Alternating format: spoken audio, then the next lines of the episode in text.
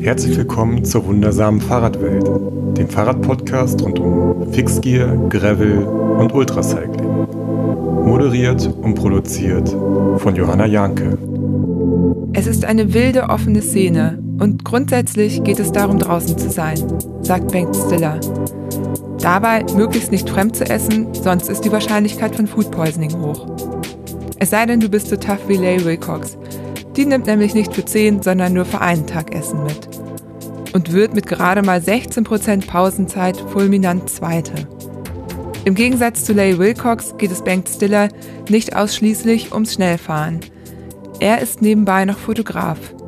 Schnell genug zum Finishen möchte er trotzdem sein. Und das hat er dieses Jahr geschafft. Er hat das Silk Road Mountain Race, eines der härtesten self-supported Ultrarennen der Welt, gefinisht. Ich sitze in seiner neuen Wohnung in Berlin und darf mir seine Geschichte anhören. Wir steigen direkt ein mit einer kleinen Kontroverse um Leigh Wilcox und der Tour Divide. Doch bevor es losgeht, möchte ich euch wieder den Supporter der aktuellen Episode vorstellen. Auch dieses Mal ist wieder Rose Bikes an Bord. Vielen Dank für die Unterstützung. Passenderweise darf ich euch heute eines der neuen Bikes im Rose Rennstall vorstellen. Und zwar das Backroad AXS Mallet Build. Vorne Rennrad, hinten Mountainbike. Ein Hybrid. Ich habe natürlich erstmal rausfinden müssen, was Mallet heißt. Na, wisst ihr's? Fokuhila. Vorne kurz, hinten lang. Na, das passt doch. Der Gravel-Lenker wurde mit den Rennradkomponenten Force AXS von SRAM bestückt. Und hinten wurde der XX1 Eagle AXS Mountainbike-Antrieb von SRAM verbaut. Die zwölf Gänge bieten eine große Übersetzungsbandbreite, die besonders im steilen und anspruchsvollen Gelände mehr Kontrolle und Möglichkeiten bietet. Zum Beispiel Gepäck mitzunehmen. Für zusätzliche Federung sorgt der Vorbau von Redshift und die WTB Riddler Reifen bieten den nötigen Grip im Gelände. Natürlich könnt ihr euch das Mallet-Bild im Konfigurator an eure Bedürfnisse anpassen. Ich selbst bin es noch nicht gefahren, also falls jemand von euch schon sein eigen nennt, schreibt doch mal, wie ihr es findet. Die Kritik daran, dass halt ähm, der Lale vorgeworfen worden war, äh, dass sie einen Vorteil daraus zieht, dass äh, sie ihre Lebenspartnerin als Fotografin halt dabei hat. Und ja, weißt du nicht, das ja, finde ich in einigen ähm, in den Hauptargumenten irgendwie schwierig. Weil wir sind ja alles Menschen und ich weiß nicht, warum jeder darf irgendwie seine Oma an die Wegstrecke karren oder kann ja sein, dass sie zufälligerweise da wohnt oder ähm, Freunde von mir hätten genauso im Checkpoint in, in Kirgisistan arbeiten können, wollten sie auch als Freiwillige und dann hätte ich mich auch die Stunde gefreut.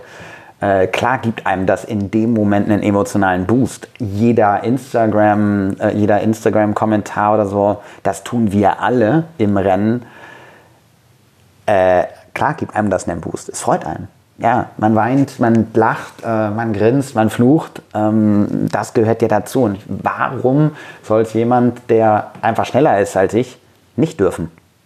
Also das, das, Argument verstehe ich nicht. Also wo da jetzt die, dann brauchen wir Kategorien. Und das ist ja das eigentlich das, warum ich überhaupt in diesem Bereich äh, so gerne unterwegs bin, dass das eigentlich genau nicht existiert. Mhm. Das ist eine wilde, offene Szene und grundsätzlich geht es darum, draußen zu sein. So, und wir fahren alle für kein Preisgeld, sondern schlussendlich für ein Bier bei der Party am Schluss. Und, oder auch nicht. Kann auch ein Wasser sein. Aber da verstehe ich den, da verstehe ich den Einwand nicht. Diese Diskussion um Lyle Wilcox rum, die hatte halt wirklich ein Geschmäckle, weil, ähm, sag ich mal, der Hauptinitiator äh, selber seinen Rekord auf genau dieser Strecke mit Support-Team, also das, was er ihr jetzt vorwirft, hat er ja selber gemacht, genau. als er seinen Rekord aufgestellt hat. Also es ist völlig absurd, man weiß nicht, woher das kommt. Ähm, ich würde das einfach mal in die Shownotes packen für alle, die interessiert sind, weil das ist jetzt nicht heute unser Thema. Vielleicht ähm, ja. sage ich auch mal, mit wem ich hier sitze. Bengt Stiller. Ähm, vielen vielleicht auch als Fotograf bekannt. Ich bin in Berlin in deiner Wohnung, die du gerade einrichtest. Wir genau. haben uns hier eine kleine Aufnahmehöhle gebaut. Denn die Wände sind noch leer. genau, die Bilder fehlen noch. Ja, da genau, ich ja jetzt mittlerweile auch äh, Podcast-Profi bin, weiß ich, äh, das wäre zu viel Hall gewesen. Jetzt liegt neben mir dein Schlafsack. Äh, Ja, der hängt- Genau. ja, ich super. Diesjährige Kilt. Ja. Genau, da ist auch die viele Veränderungen dieses Jahr passiert. Den bist du gefahren? Ja, das ist ein 300 Gramm Kilt. Ja, 330. Also lächerlich. Und der hat funktioniert. Absolut. Toll. Ja. Gleich eine Produktempfehlung. Ja, aber das, ist, das, das Setup erzähle ich gerne. Das ist, also ist ganz, Ja. einer der ganz entscheidenden Punkte. Ja, viel gelernt. Ist so. Da, darauf ähm, würde ich dann auch nochmal äh, Ja, genau. drauf eingehen. Klar. Ähm, ich sage jetzt erstmal Gerne. ganz grob, du bist das Silk Road Mountain Race gefahren. Bei jedem Ultrarennen sagen wir alle, das ist jetzt aber wirklich das härteste und krasseste und überhaupt, ähm, ich würde es beim Silk Road Mountain Race auch unterschreiben. Das ist wirklich hart. Ich äh, bin schon diverse Male gefragt worden, ob ich das fahren möchte und dann äh, lehne ich immer dankend ab. Äh, bisher jedenfalls mal gucken, was die Zukunft da Ja. so bringt. Aber ähm, Der Straßenbau in Kirgisistan geht äh, gut voran. Also es ist wird glatter. so. Aber dann legen die ja die, die wahrscheinlich den Treck um, damit man nicht. Das wird irgendwann notwendig werden, weil sonst haben wir dann glatte Straßen. Nein, natürlich nicht. Aber es ist lustig, man merkt die Veränderung. Das fand dieses Jahr statt, äh, im August, vom 17. bis zum 31. Da war die Finisher Party. Du hast es zur Finisher Party geschafft, um das mal vorwegzunehmen. Was richtig gut ist. Wie viele haben das geschafft? Wie viele? Mehr als letztes Jahr, ne? Genau, letztes Jahr sind äh, 100 Starter ähm, äh, berechtigt gewesen zu starten und es haben 29 gefinisht. Also das ist natürlich ein, ein Nicht mal ein Drittel. Nein, das ist ein recht ähm, abschreckendes Verhältnis gewesen oder was die Härte dieses Rennens ziemlich klar verdeutlicht hat. Und dieses Jahr sind wir von knapp 100, also von 140 Startern ähm, 65 gewesen, die angekommen sind. Also wir nähern uns der Hälfte. Ich erinnere da irgendwelche Matschschiebegeschichten. Du kannst es mir nachher noch äh, erklären, aber wo ein, zwei richtig krasse Sachen waren nicht mit drin. Es ist immer noch krass, aber dadurch ähm, könnte dieses Verhältnis sich auch ein bisschen verändert haben. Und Falsch. wahrscheinlich. Na, falsch? Also anders. Anders, ja. okay. Das hat sich Ja. verändert, ja. ich, es gibt ja immer viele ähm, Ja. Variablen bei so einem Rennen, das Ja, sich ja. jedes Jahr ändert. Ähm, letztes Jahr war die erste Version, das heißt, die Leute wussten auch noch nicht so richtig, worauf sie sich da überhaupt einlassen. Das ist der Punkt. Man konnte, genau. Ja, das ist der Punkt. Ja. Ja. Okay. Gewonnen hat das Jakub äh, Sliakan, wenn ich das jetzt richtig ausspreche, aus der Slowakei. ja. Also, ich kann nur die Slowakei bestätigen. Ob das richtig ausgesprochen war, das kann ich dir leider nicht sagen. Okay, wir werden es rausfinden. Jakob, ja, auf jeden Fall Jakob, ja. Ähm, in sieben Tagen, sechs Stunden und 46 Minuten. Der war schnell. Ja, Der abartig. ist, ja. Und weißt du, was ich auch, ich mag ja Daten und ich weiß, du, du magst auch gerne so Statistiken und so. Wir haben auf jeden Fall schon äh, vorhin im Vorgespräch über ein paar gesprochen. Äh, wusstest du, dass er 30 Prozent der Zeit pausiert hat? Ja, genau. Er hat ja ähnlich wie, ähm, ähnlich wie Lane einen vier Stunden ähm, Pausenrhythmus eingehalten, also definitiv eingehalten. Ja, pass mal auf. Lail hat nur 16 Prozent Pausenzeit. Offizielle Zahlen von der Silk Road Mountain Race Seite. Ah, wirklich? Ja. Hat er doch, äh, warte Der mal, muss hat er, unheimlich viel Pause Ja, gemacht haben. unheimlich ist- 30 Prozent sind ja auch mehr als vier Stunden. richtig, das, darauf wollte ich gerade jetzt eingehen. Ah, das ist interessant, das muss ich mir mal angucken, ja, das ist Hat interessant. mich total gewundert. Also Ja. der muss unheimlich schnell gewesen sein. Das wollte ich gerade sagen, das, das relativiert die Fahrzeiten. Also Ja. das, ich hab, so genau habe ich nicht reingeschaut. Ja. Äh, ich, man spürt es nur, also ich bin ja nur ein Fotograf und äh, auf den Bildern konnte ich einfach nur sehen, ja, der ist schnell. Also einfach, ohne dass halt jetzt irgendwie mit irgendwelchen Verschlusszeiten, Wischeffekten oder sonst was, ähm, da jetzt irgendwas quasi vorgegaukelt werden sollte. Ich hatte einfach nur das Gefühl, Also- wow, der sitzt einfach, egal wie das Gelände gerade ist, schnell am Rad. Muss er gewesen sein, weil er hat mit neun Stunden Vorsprung vor Lyle Wilcox gewonnen. Ja. Und ähm, das bei 30 Prozent, also ja, kurz rechnen, acht Stunden Pause pro Tag ist, äh, ist schnell. Ja, also die acht Stunden Pause ähm, halte ich in dem Moment, äh, halte ich in diesem Rennen, egal wie, ähm, eigentlich für die realistische Pausenzeit. Pausenzeiten äh, bedeuten ja nun bei einem Ultrarennen auch, dass du und vor allen Dingen in, beim Silk Road Mountain Race jetzt nochmal in ganz besonderem Maße, du rollst ja nicht irgendwo wenn du es nicht ganz genau timen kannst, in irgendeine Schutzzone ein, sondern ähm, oder stellst dein Rad an den Baum oder an die Hauswand, beides gibt es nicht. Äh, und gehst dann halt irgendwie in dein trockenes Gemach oder in deinen Unterschlupf, sondern du musst ja irgendwie dein Gelöt vom, vom Rad irgendwie runterzaubern, je nach Wetterbedingungen, und dir irgendwo dein kleines Nest bauen oder eben irgendwo reinschlupfen. Und da musst du auch wieder raus und auch wieder rauf. Und dazwischen musst du ja dann doch auch in irgendeiner Art und Weise Nahrung aufnehmen Ja. ähm, und vielleicht auch noch mal einen Schluck trinken oder auch mehr. Äh, schlafen sollst du auch noch. Insofern sind, ähm, ich sag jetzt mal, wenn du vier Stunden in der Nacht pennen willst, musst du ja mindestens 5, 5,30 rechnen. So, und da ist diese kurze Zeit äh, bei Lael schon einfach nur abartig. Im Vergleich. Ja, wie hat die das gemacht? Genau, das ist eine Sache, ich habe mich mit Ja. dir lange drüber, also viel, viel unterhalten in Kirgisistan. Sowieso ist das Treffen mit Lael äh, oder das Kennenlernen von Lael für mich eine der, natürlich auch unter professioneller ähm, Sicht, eine der ganz tollen ähm, gegeben, Begebenheiten meines Lebens oder jetzt gerade dieser, dieser Ultra- und Bikepacking-Szene, Leben, Einheit, wie auch immer gewesen.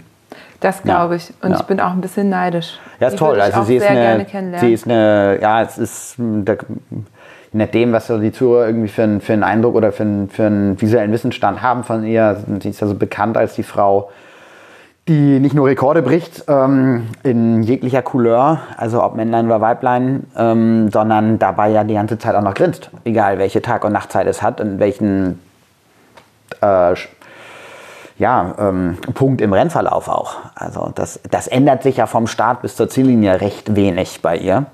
Und das ist ja sowieso irgendwie so eine besondere, besondere Gegebenheit. Und dahinter muss sich ja in irgendeiner Art und Weise auch ein besonderer Charakter verstecken. Ähm, und das hat sich in der Live, ähm, Live-Begegnung mit ihr nun bestätigt. Also keine, also ist eine völlig unprätentiöse ähm, Persönlichkeit, die, die wahnsinnig bescheiden äh, ist, wirkt, ähm, voller Energie, wie gesagt, aber voller Zurückhaltung, ganz offen, also was das Zuhören angeht, des Gegenübers und vor allen Dingen nichts versteckt. Also ich habe sie, ich habe sie äh, vor dem Rennen äh, bei ihrer Präsentation in der lokalen Bikepacking-Szene in Bishkek, also in der Hauptstadt Kirgisistans, ähm, getroffen und porträtiert.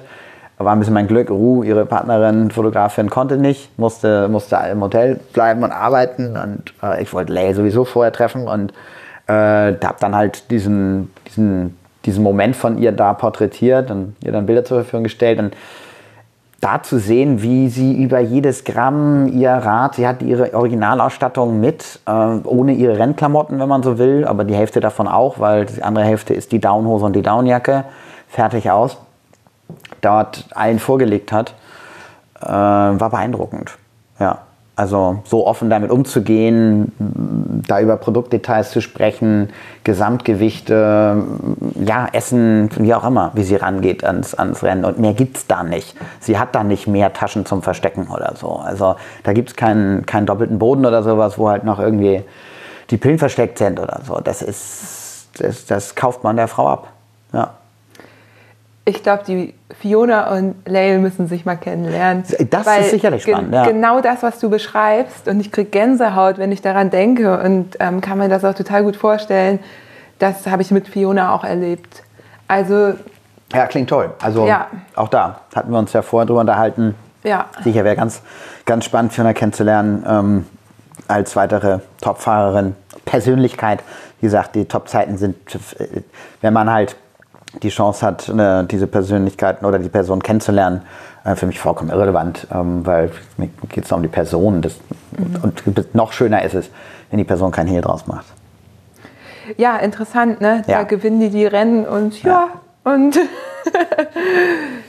ja, lief halt gut, ne? Ja, also wenn da das Ende vorwegnehmen darf, also das ich freue mich dann doch, dass ich der Einzige oder dass Lay im Ziel auf mich gewartet hat und ich kaum vom Rad steige und sie mich dann ja in den Arm nimmt äh, und das Zielfoto es gibt dann halt auch nur ein Zielfoto, der da in den Arm genommen wird als Finish da. Ja, habe mich schon gefreut. Kann ich nicht anders sagen und das hat glaub, sagt für mich und wenn man es dann weiß, vielleicht auch ein bisschen was aus, wie so das Zusammentreffen lief. Ähm, ja, eine tolle äh, tolle weitere Bekanntschaft, die ich äh, hoffentlich nicht zum letzten Mal gesehen habe und gemeinsam was fahren werde oder irgendwie auf die Beine stellen. ähm, hat sich da ergeben und, und das war toll. Ja. Ja, großartig. Ja, genau. Und das muss man als Persönlichkeit. Sie war auch die einzige Frau, äh, einzige Frau und ähm, äh, Topfahrerin, die halt äh, bei der Party und überhaupt im Ziel noch da war. Alle anderen waren ja abgereist. Ja. Ach, Ja, ja, na, okay. Lever, äh, Lever bis zum Schluss da. Wir saßen im Bus dann zusammen, haben an der Autobahnraststätte noch schön Eis gegessen und uns über sonst was unterhalten. Äh, ja, eben, bis in Bischkek und dann verabschiedet und auf bald. Ähm, genau, gemeinsam Taxi und Tschüss. Wie war das denn überhaupt logistisch? Also reden wir jetzt nur von diesem Jahr oder soll ich grundsätzlich Du die kannst- Erfahrung aus genau, beiden du Jahren jetzt rein einfließen lassen? Weil ja, das doch macht glaube ich Sinn. Ähm, Ja, finde ich auch gut, weil du hast ist- beides und Genau, es das ist, ist ja auch ein beides. schöner Vergleich. Letztes Jahr, um das ganz kurz ähm, zu erzählen, bin ich ja ähm, wie du beim Transcontinental als Team an den Start gegangen. Das jetzt auch völlig, völlig wertfrei. Ähm, das ist kann nicht das Team gewesen, was ich ursprünglich geplant hatte. Mein ursprünglicher Partner ist aufgrund von einer Meniskusoperation nicht, äh, stark, nicht gut genug wieder in den Tritt gekommen und hat sich das Rennen nicht zugetraut.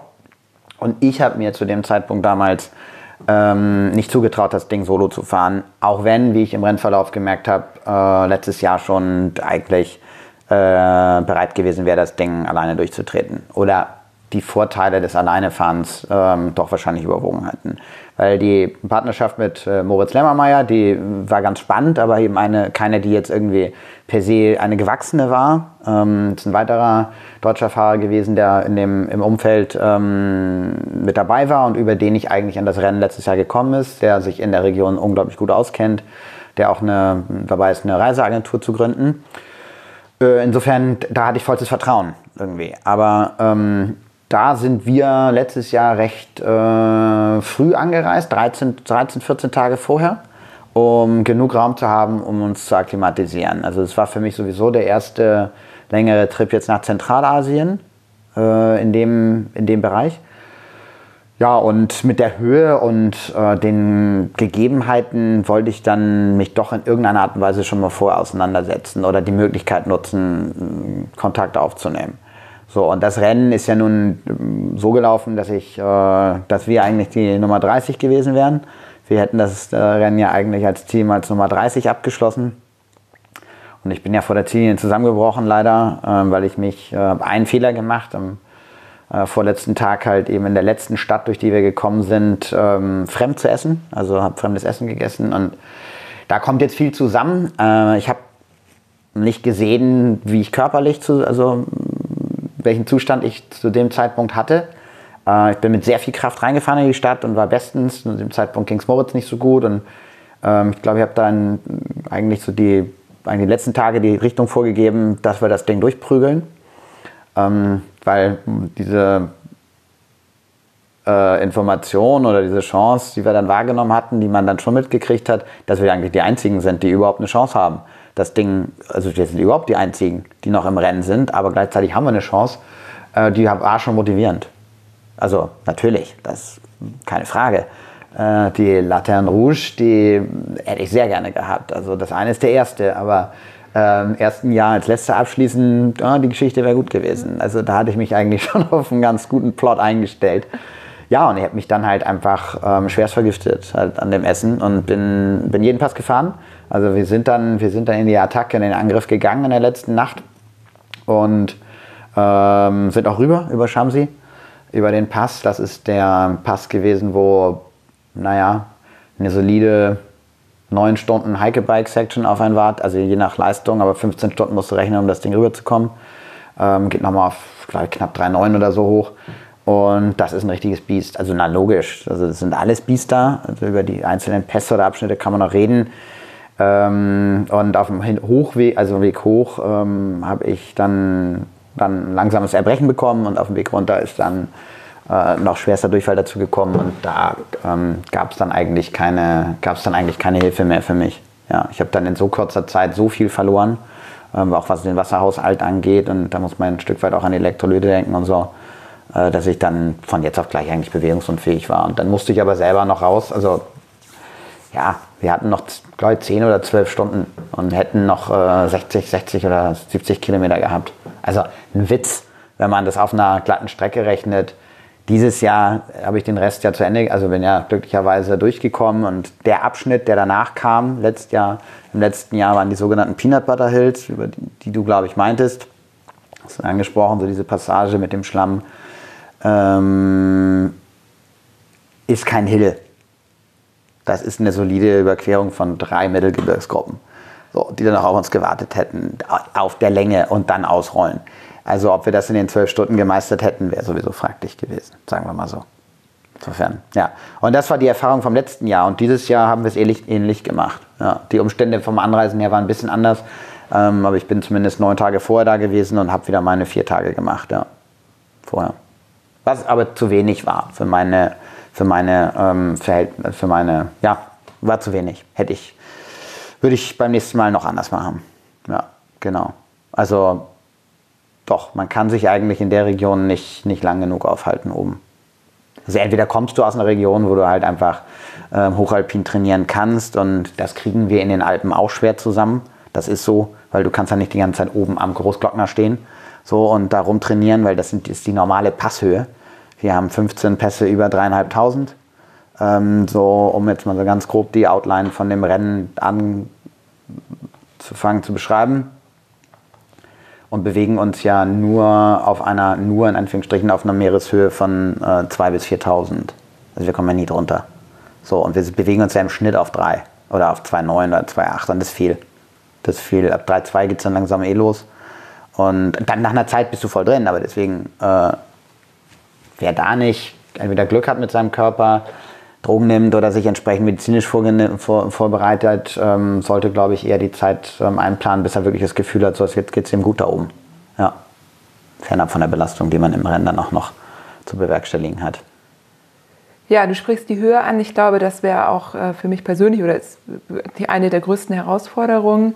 Ähm, davor hast du noch gesagt, du hast fremd gegessen. Also weil ja. die zweite große Angst, die ich auch habe, wenn ich an dieses Rennen denke, ist eben Lebensmittelvergiftung zu bekommen. Ja. Was bedeutet für dich, also was ist Fremdessen? Also, weil ich meine, ich stelle mir das so vor, dass du eigentlich die ganze Zeit fremd isst, weil nee, du dir ja nicht für, für 14 Tage Essen mitnehmen kannst oder 10 Ja, nee, genau, das ist das Problem. Also ähm, jeder Fahrer, jeder Fahrer und Fahrerin, die das, ähm, sage ich mal, anders als Lail angeht, hat die 10 Tage Essen dabei.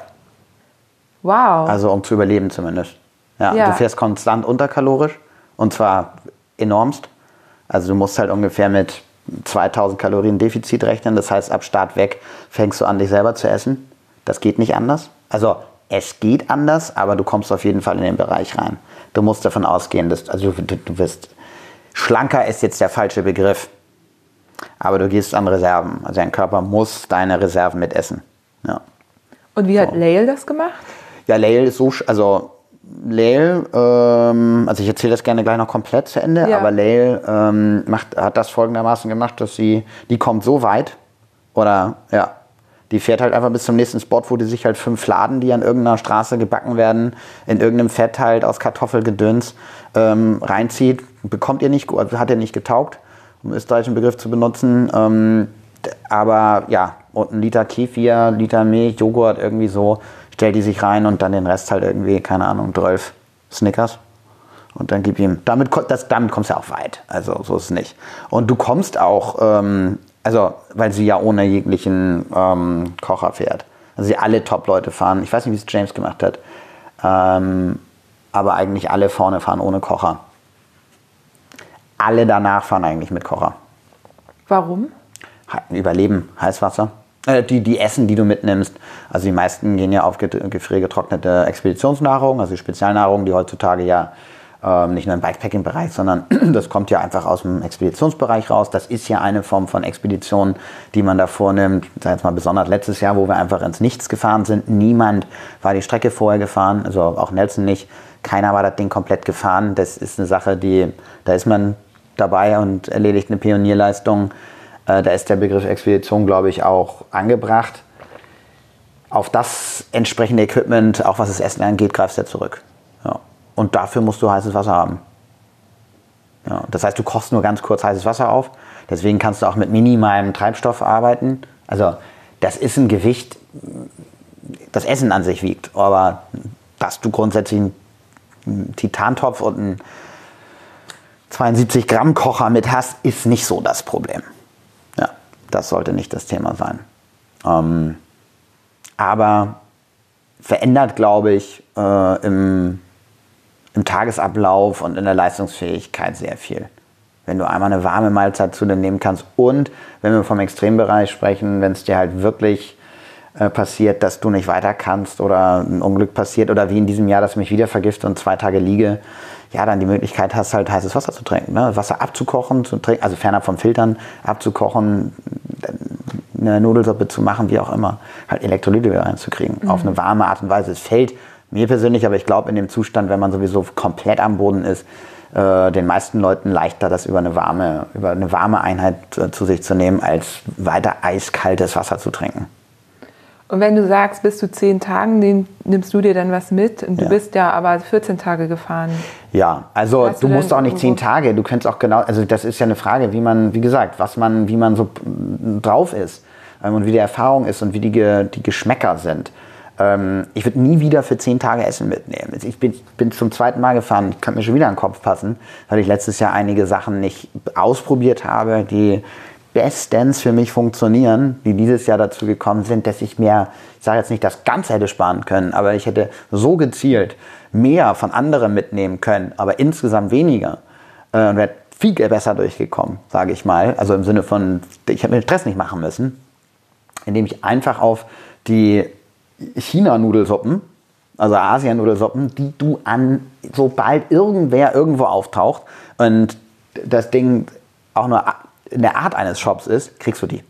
Für 5 ja. Cent. Natürlich. Du ja. kriegst diese getrockneten und wenn du halt irgendwo im Zentner diese China-Nudeln, also die, die werden dann nackt, aber äh, Maggi und irgendwas kriegst du halt auch immer. So, jetzt kannst du sagen, ja, das bekommt einem aber nicht. Das Zeug, was ist es? Das ist eine Gewürzmischung, da sind ein paar Kräuter dabei, je nachdem, welche man erwischt. Mal scharf, mal wie auch immer. Mit Rind, Huhn, man kann das schwer erkennen von außen. Ist halt jedes Mal eine Überraschung. Ähm, und du kannst es gut steuern. Das heißt, du, je nach Wasserhaushalt, ähm, das Ding braucht genauso nur seine 5, 6 Minuten. Äh, ja, kippst mit rein. Also an der Kochzeit ändert sich gar nichts. Äh, und am Verbrauch. Und du kannst halt dann immer 500, 600 Milliliter Wasser halt. Kannst du variieren. Wenn du sagst, du willst das eher stärker, zack, zack, direkt auf die Nudel.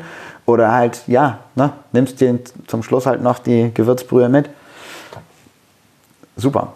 Und was hättest du zu Hause nix. gelassen? Ja. ja. die Expeditionsnahrung. Ich hätte mir vielleicht einfach ah. nur für den Kopf, Wollte ja, weil du dann halt irgendwie ja. Beef Stroganoff oder ich, keine Ahnung, halt ein äh, Hirschragout mit Reis oder dein Gemüserisotto, je nachdem, worauf man nun gerade steht, kannst du halt einpacken. Ist ja gut, ist ja geil. Ist ja super. Oder machst dir daraus halbiert mit einem halben Liter eine Suppe. Gut, das zieht an den Kalorien, aber es ist schlussendlich irgendwann alles egal. Das ist vollkommen, also ist nicht wurscht, aber ähm, das hat an meiner Power nichts geändert. Ja.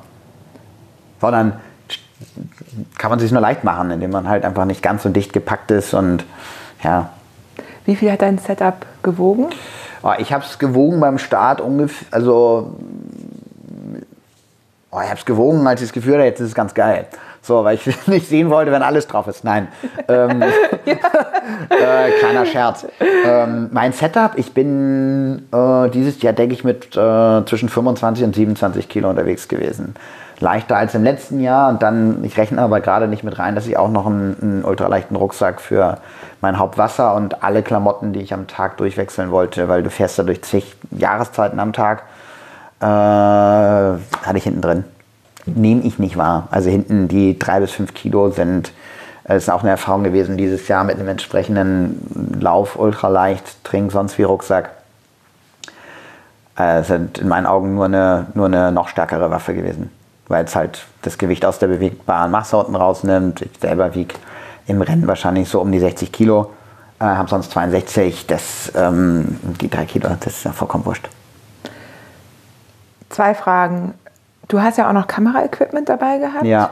Das ähm, würde ich hier gerne auch erwähnen, weil ähm, während ich sowas fahre und maximal mit meinem Handy irgendwie zwischendurch ein paar Bilder mache, hast du den Job eines Fotografen quasi gemacht. Genau, ja. Das ist ja ein Stück weit das. Ähm, äh, will jetzt nicht sagen, was mich auszeichnet. Ich würde es andersrum formulieren, warum ich das mache.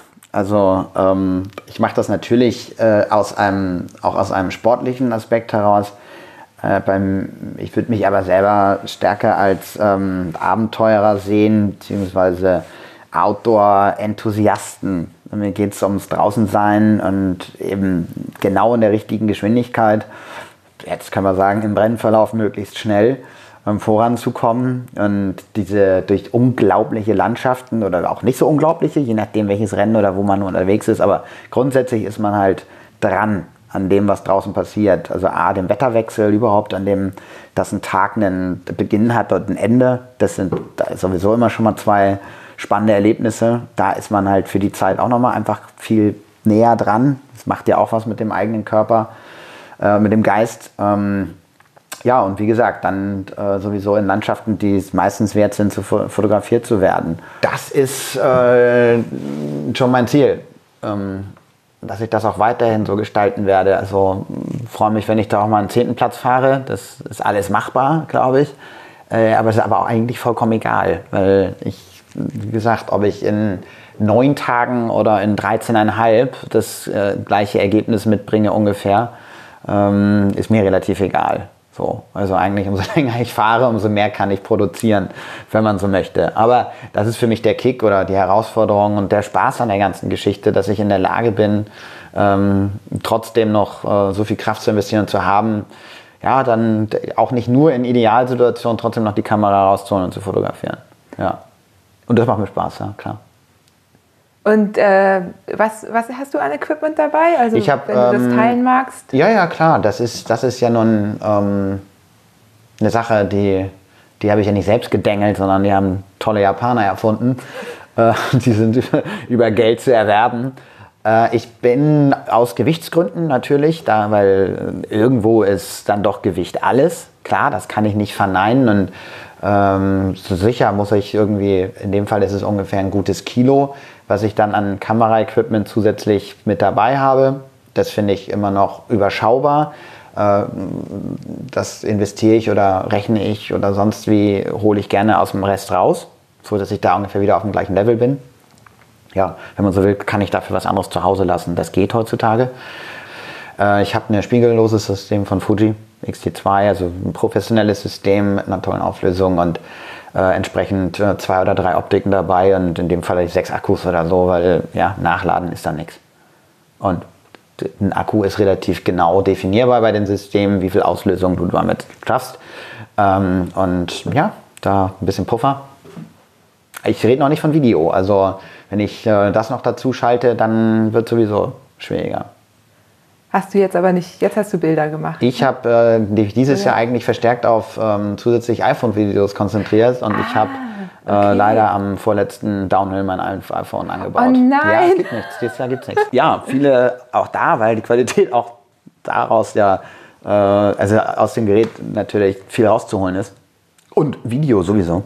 Ähm, ja. ja, wirklich äh, zu einem gleichen, gleichen Brennweite, aber es ist auf jeden Fall eine gute Momentaufnahme ja. um halt gerade so Multimedia-Präsentationen damit aufzupeppen, die ist weg. Dieses Jahr. Schade, aber ich musste mich entscheiden. Ich weiß ganz genau, wo es liegt. Aber, also, die Gegend, also der Downhill, aber ich musste mich entscheiden, da hoch oder finishen. Ja, ich habe mich fürs Finishen entschieden. Ziemlich schnell. Ja. äh, kurzen Moment rumgeflucht wie Rumpelstilzchen ja. da am, am Track, aber äh, dann war klar, okay, scheiße. Du kannst ja vielleicht nächstes Jahr nochmal ja, ja, mal schauen. vorbei, genau. da noch liegt. Genau. Ja. Ja, gut, dass du auf zwei ähm, na, äh, Geräte gesetzt hast. Genau, ne? und zweimal schon gefahren bin. Also das ähm, ist ja das Gute, dass ich letztes Jahr äh, das Rennen sehr, also komplett dokumentiert habe, von vorne bis hinten. Und natürlich dieses Jahr in den Bereichen, wo entweder komplett anderes Wetter also sowieso hatten wir dieses Jahr ganz fürchterliches, fürchterliches Wetter. Ach, okay. Wir hatten, also wer davon spricht, dass das Rennen dieses Jahr irgendwie viel leichter war äh, vom Rennverlauf, das finde ich ein bisschen frech. Ähm, nee, so wollte ich das auch nicht sagen. Nee, ich glaub, das, verstehe ich auch. Das, aber ich finde, ähm, es gibt, also, weil ja. die Erfahrung kann, wie gesagt, bringe ich gerne mit. Ja, letztes Jahr war es das härtere Rennen, zumindest für die, die letztes Jahr dabei waren, weil, nochmal, es war das erste Mal. Mhm. So, dass in irgendeiner Art, irgendwo, doch Gäste Hauses sind. egal, ich weiß gar nicht, was mir alles einfallen soll, aber der Informationsgrad war nicht da. Mhm. Es war nicht da. So, das heißt, wir standen alle, egal wo wir waren, im Nix. Also die Informationen, die Nelson rausgegeben hat, der Rennveranstalter, äh, sind die gleichen. Aber es ist natürlich über die Facebook-Gruppe, sowieso aus der Erfahrung, die wir letztes Jahr gemacht haben, Facebook nur genannt wegen, da ist eine der Plattformen, wo ähm, viele Bikepacking-Interessierte oder Ultrafahrer sich irgendwie da versammelt haben und natürlich auch viele von den Fahrern, die dieses Jahr tatsächlich an den Start gegangen sind, neu. Äh, weil ja, einige Leute teilen, ihren, teilen, teilen ihre Erfahrungen sehr gerne. Also ich bin jetzt nicht jemand, der in irgendwelchen ähm, Foren oder sowas halt jedes Detail bespricht oder sowas. Das ist mir zu viel Zeit und es ist mir ehrlich gesagt auch ein bisschen zu blöd. Weil davon abgesehen bin ich Profi im Sinne von, ich halte meine Vorträge oder mit mir kann man reden und ich beantworte jede Frage und ich halte nichts fern, aber ähm, da halte ich mich nicht auf in irgendwie Form. Lese aber natürlich ab und an mit oder konnte wahrnehmen, dass sehr viele Informationen vorher ähm, weitergegeben worden sind und das ist hilfreich, keine Frage. Also vor allen Dingen der Wechsel, dass dieses Jahr verstanden worden war, dass es ein Mountainbike-Rennen ist. Also weil Silk Road Mountain Race steckt ja im Namen auch. Äh, dieser neue Begriff Gravel, der ja nun übersetzt nichts anderes ist außer Schotter, ähm, kleiner PR-Trick. Ja, äh, nochmal, es ist, findet im hochalpinen Bereich statt. Das sagt, glaube ich, alles. Ja. Den Link zu dieser Facebook-Gruppe, den würde ich auch in die Shownotes packen. Ja. Einfach nur mal kurz als ja. Info, ne? genau. weil egal was für Rennen ja, ja, dafür das, jemand interessiert, das, das ist super wertvoll. Absolut, absolut. Und das ist ja auch ist ja auch ganz wichtig. Es ist ja auch nicht so, dass letztes Jahr solche Sachen nicht ähm, existiert haben. Es ist ein bisschen komisch gewesen, letztes Jahr einige Leute zu sehen oder andere Mitstreiter zu sehen, wie sie an den Start gegangen sind. Ähm, hat ein bisschen was von einer Ignoranz gehabt oder halt einer Blauäugigkeit auf jeden Fall. Das habe ja. ich auch gedacht. Ja. Nee, das da, ist, ist also krass gewesen. Wirklich, also ganz ehrlich, ich gedacht, da will ich jetzt auch gar nicht irgendwie, nee. Entschuldige, will jetzt auch gar ja. nicht irgendwie auf jemanden drauf böse kommentieren oder so, oder sagen wir mal der und der, aber es war fahrlässig. Es war fahrlässig, beziehungsweise ich habe mich gefragt, um es ganz deutlich auszusprechen, ich habe gefragt, ob die Leute noch alle Latten am Zaun haben und ob die mal geguckt haben auf der Karte, wo Kirgistan liegt. Also, ich meine, da brauche ich nicht, ich brauche nicht auf dem, wie auch immer, ähm, Tausender Maßstab ran, ranzoomen, um zu sehen, dass die Straßen, also wir reden ja von Pfaden und nicht von Straßen oft. Und dann die Zahlen. Ich weiß nicht, was ich da noch brauche. Das ist die Hölle. Wir reden ja von dem Eintritt in eine Zone, wo eigentlich sich kein Mensch mehr aufhält, wo wir anfangen zu, zu, zu, zu racen, um den englischen Begriff zu benutzen. Also da irgendwie mit so einem, weiß ich nicht. Ich weiß auch nicht, ich habe darüber nachgedacht, woran das liegen könnte. Habe ich verstanden. Ähm, es ist einfach ein Event, das in einer Reihe von Events sind. Ähm, es wird ja mit dem Transcontinental Race in Verbindung gebracht genau. und so die Mutter es, dieser Rennen, wenn genau, man so möchte. und die verweisen ja auch auf die Regeln von Mike Hall und so weiter. Ne? Und äh, sprich, natürlich wurde da auch in den Zirkeln geworben. Und irgendwo war eine meiner Theorien, die Leute gucken sich das einfach gar nicht mehr so genau an und denken, ach, das ist eins von denen und Transcontinental Race ne, kann man ja auch. Was überhaupt nicht nachvollziehbar ist, wenn ich einen Fragenkatalog bei der Bewerbung durchgehen muss, wo ich darauf hin, also wo mir Fragen gestellt werden, wie wenn ich bei Nacht eine Flussüberquerung von 30 Meter Länge oder so etwas habe, wo das Wasser über Kniehöhe, eher in Hüftnähe ähm, den Stand hat und ich ins Wasser falle bei einer Außentemperatur von, nämlich Frost, Wasser hat sowieso da immer eiskalt, die Grundtemperatur. Es gibt da keine andere Temperatur. Nochmal, die Höhe mitdenken. Egal, was draußen für eine Temperatur ist. Das Wasser ist eiskalt. Immer. Eiskalt oder ganz, ganz eiskalt. So. Wenn ich die Frage beantworten muss, weiß ich nicht, was mir dann fehlt, wenn ich da irgendwie an den Start gehe, um das zu verstehen. Ich beobachte halt immer mehr, um einfach mal so einen, so einen gesellschaftspolitischen, naja, oder erziehungspolitischen Aspekt mit reinzubringen, dass viele verlernen, so mit ihren eigenen Grenzen umzugehen. Und wir sind uns, glaube ich, einig, dass solche Rennen, auch, sage ich mal, die jetzt im Vergleich einfacheren äh, Ultrarennen, ähm, eben immer äh, beinhalten, dass du eben deine Grenzen antestest, sie ausdehnst und auch überschreitest ähm, und da eben irgendwo merken musst, wann es zu viel wird. Ne? Und du kannst dich ja auch total verzocken und in den ersten 24 Stunden schon das 4000 Kilometer Rennen verbaseln. So. Das ist. Das äh, du, passiert durchaus. Recht solide vor letztes Jahr. Ja, genau. Also in den ersten 36 Stunden. Ja, beim Transcontinental Race auch. Also ich kenne sogar jemanden, dem das passiert ist. Der lacht da heute drüber und sagt selber, er war irgendwie nicht an sich dran. Und klar, gerade wenn man es eben auf, auf Sieg fährt oder vorne mitfahren will, da muss man auch Risiken eingehen. Ganz klar. Und ja. da pokert man sehr hoch. Wenn ja. du sagst, äh, irgendwie Leil nimmt eben nicht so viel Essen mit, dann pokert sie hoch ja. oder gar nichts. Genau. Einen Tag. Nur für den ersten. Ja. Ab dann ist sie ja das, was ich gerade beschrieben habe. Also das ist der Rhythmus dann. Eben, genau. Das ist aber eine Sache und die weiß aber auch, das funktioniert für sie. Ja, kann aber auch schief genau. gehen. Ne? Klar, aber, aber dann kommt sie auch klar, ja dann sie halt, das, das genau. Kann, für sie ist es halt sie. nicht so stark als für, sag ich mal, die Leute, die halt das als, kann man ja nicht anders sagen, als Lebenstraum, Erfüllung, Eben. keine Ahnung, genau. Grenzerweiterung halt, für sie ist es halt ein Teil von. Ja ähm, und ist in dem, was ihr Alltag ist, halt einfach eine weitere Komponente. Ja. Für die meisten ist es ja aber tatsächlich einfach genau diesen, dieser Eintritt ins, ins absolut Unvorstellbare. Ja. So, und das hoffentlich ja auch schaffen, des Unvorstellbaren, was ja genau diesen Reiz ausmacht. Probleme entstehen, glaube ich, eher, wie du angefangen hast zu beschreiben, ähm, im mittleren bis mittleren unteren Preissegment sozusagen, wo aber auch tatsächlich heutzutage ja schon äh, im Bereich, also mit Sponsoren und, und Unterstützung, nennen wir es mal, ähm, auf Deutsch gearbeitet wird. Dort machen sich die Leute halt einfach tatsächlich eigenen, einen zu großen Druck und da kann es sein, dass es halt, ähm, weil der Gegenwert von den Unterstützern dann im Verhältnis ein bisschen höher ist, ja, vielleicht auch so eine Art von Anspruch oder sowas formuliert wird. Da, ich lasse das wertfrei. Also und, und kommentiert, weiß ich nicht. Aber ich glaube, dort entstehen eher die, die Probleme, ja. ja. Und am Total. Ich will das auch nicht verurteilen, auf keinen Fall. Ich will es nur anmerken, weil mir das eben. Geht das? Ja, gleich. Ja. Weg Stiller muss pullern, ja. das können wir gleich. Aber um das nochmal zu Ende zu bringen, ja. ich glaube, ähm, ich finde es gut, das mal anzusprechen. Absolut. So wer da was, was draus macht. Ich meine, wir sind alle alt genug und jede, jede Person soll ja. Entscheidungen für sich selber treffen. Ich finde nur, bei so einem Rennen wie äh, das Silk Road Mountain Race und es gibt jetzt auch ähm, das Atlas Mountain Race, über das wir vielleicht auch noch mal kurz sprechen ja, werden. freue mich drauf, ja. Wenn du gleich wiederkommst. Ja. Finde ich, sollte man einmal mehr drüber nachdenken. Ja. Vegane Schokolade? Oh ja, meine Lieblingsschokolade. Das ist so der Hammer, ne? Ja, irgendwann habe ich da mal zu viel von gegessen. Soll ich mal ein Glas holen? Ähm, ich bin mit dem Wasser gerade äh, fein. Na, war die, Natur, war die schon in, in Kirgisistan, die Schokolade? Die, die sieht so aus. Irgendwo war sie auf jeden Fall, ja.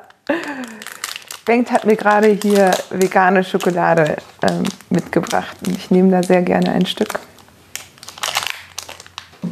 Als Vegetarier hast du es auch schwer auf der Tour. Vegan ja sogar, ne? Ja. Ähm, Habe ich auch drüber nachgedacht. Ja, ja, vegan ist das eine, aber ich sage halt schon alleine. Ach so, du meinst selbst als Vegetarier? Ja, ja, ja, ja klar. Mhm, weil du nicht erkennen kannst, was du isst? Oder nee, weil es ist ja noch schwieriger, deine Sachen zusammenzukriegen.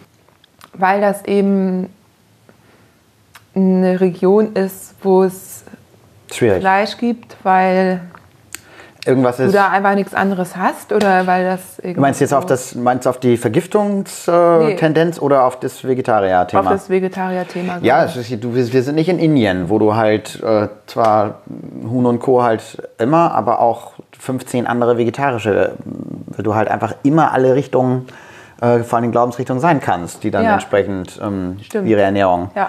Äh, auch in sich tragen. Ähm, das ist eine Region, die müssen aus dem Tier, ähm, die Nomaden, mit dem sie da oben unterwegs sind, mehr oder weniger alles rausholen. Aber äh, alles. Ja. Und in Bezug auf das Vergiftungsthema, weil du das eben angesprochen hast? Ähm ja, genau. Ähm, ist das nochmal blöder? Nee, nee nicht blöder, sondern äh, nee, eigentlich schützt dich das nur dann zum, zum Beispiel vor den Checkpoints. Wobei, wenn du als Vegetarier reinläufst in den Checkpoint und sagst, du brauchst das, ne, was auch immer sie da hat in vegetarisch, geht die kurz um die Ecke und nimmt das Fleisch raus. Ne? Also das ist dann halt eine vegetarische Variante. Da kannst du dir vorstellen, was trotzdem passiert, also was passiert ist. Ach, du meinst, an den Checkpoints ist dieses Vergiftungsrisiko Das besonders ist, ja, hoch? das wird Nelson nicht gerne hören, aber ähm, das habe ich schwarz auf weiß. Ja. Alles klar. Checkpoint 2 ist die Hölle. Das Okay, aber ich gerne aus. Ich bin auch stinksauer darauf. Ich habe es mit Okay. Nelson jetzt schon länger durchgesprochen. Also ähm, ich halte ja nichts an Erfahrung dann irgendwie fern. Oder ich bin der Meinung, Feedback ist wichtig in jeglichen Bereichen. Und äh, ich finde es ein Unding, wenn wir da sowieso an den Rand unserer Leistungsfähigkeit reinfahren im Nichts. Äh, wenn dann Checkpoints äh, mit einer, wir haben dann dreimal die Möglichkeit sozusagen Essen wegzudenken ähm, aus unserer Ration, ähm, wenn wir das so, weil wir reden ja schon von Planung. Ja, wenn du dann davon ausgehen musst, dass es dreimal die Option gibt, dich zu vergiften, äh, dann finde ich das einfach keine Herausforderung und eine kulturelle Eigenart, sondern finde ich eher fast ein bisschen dreist.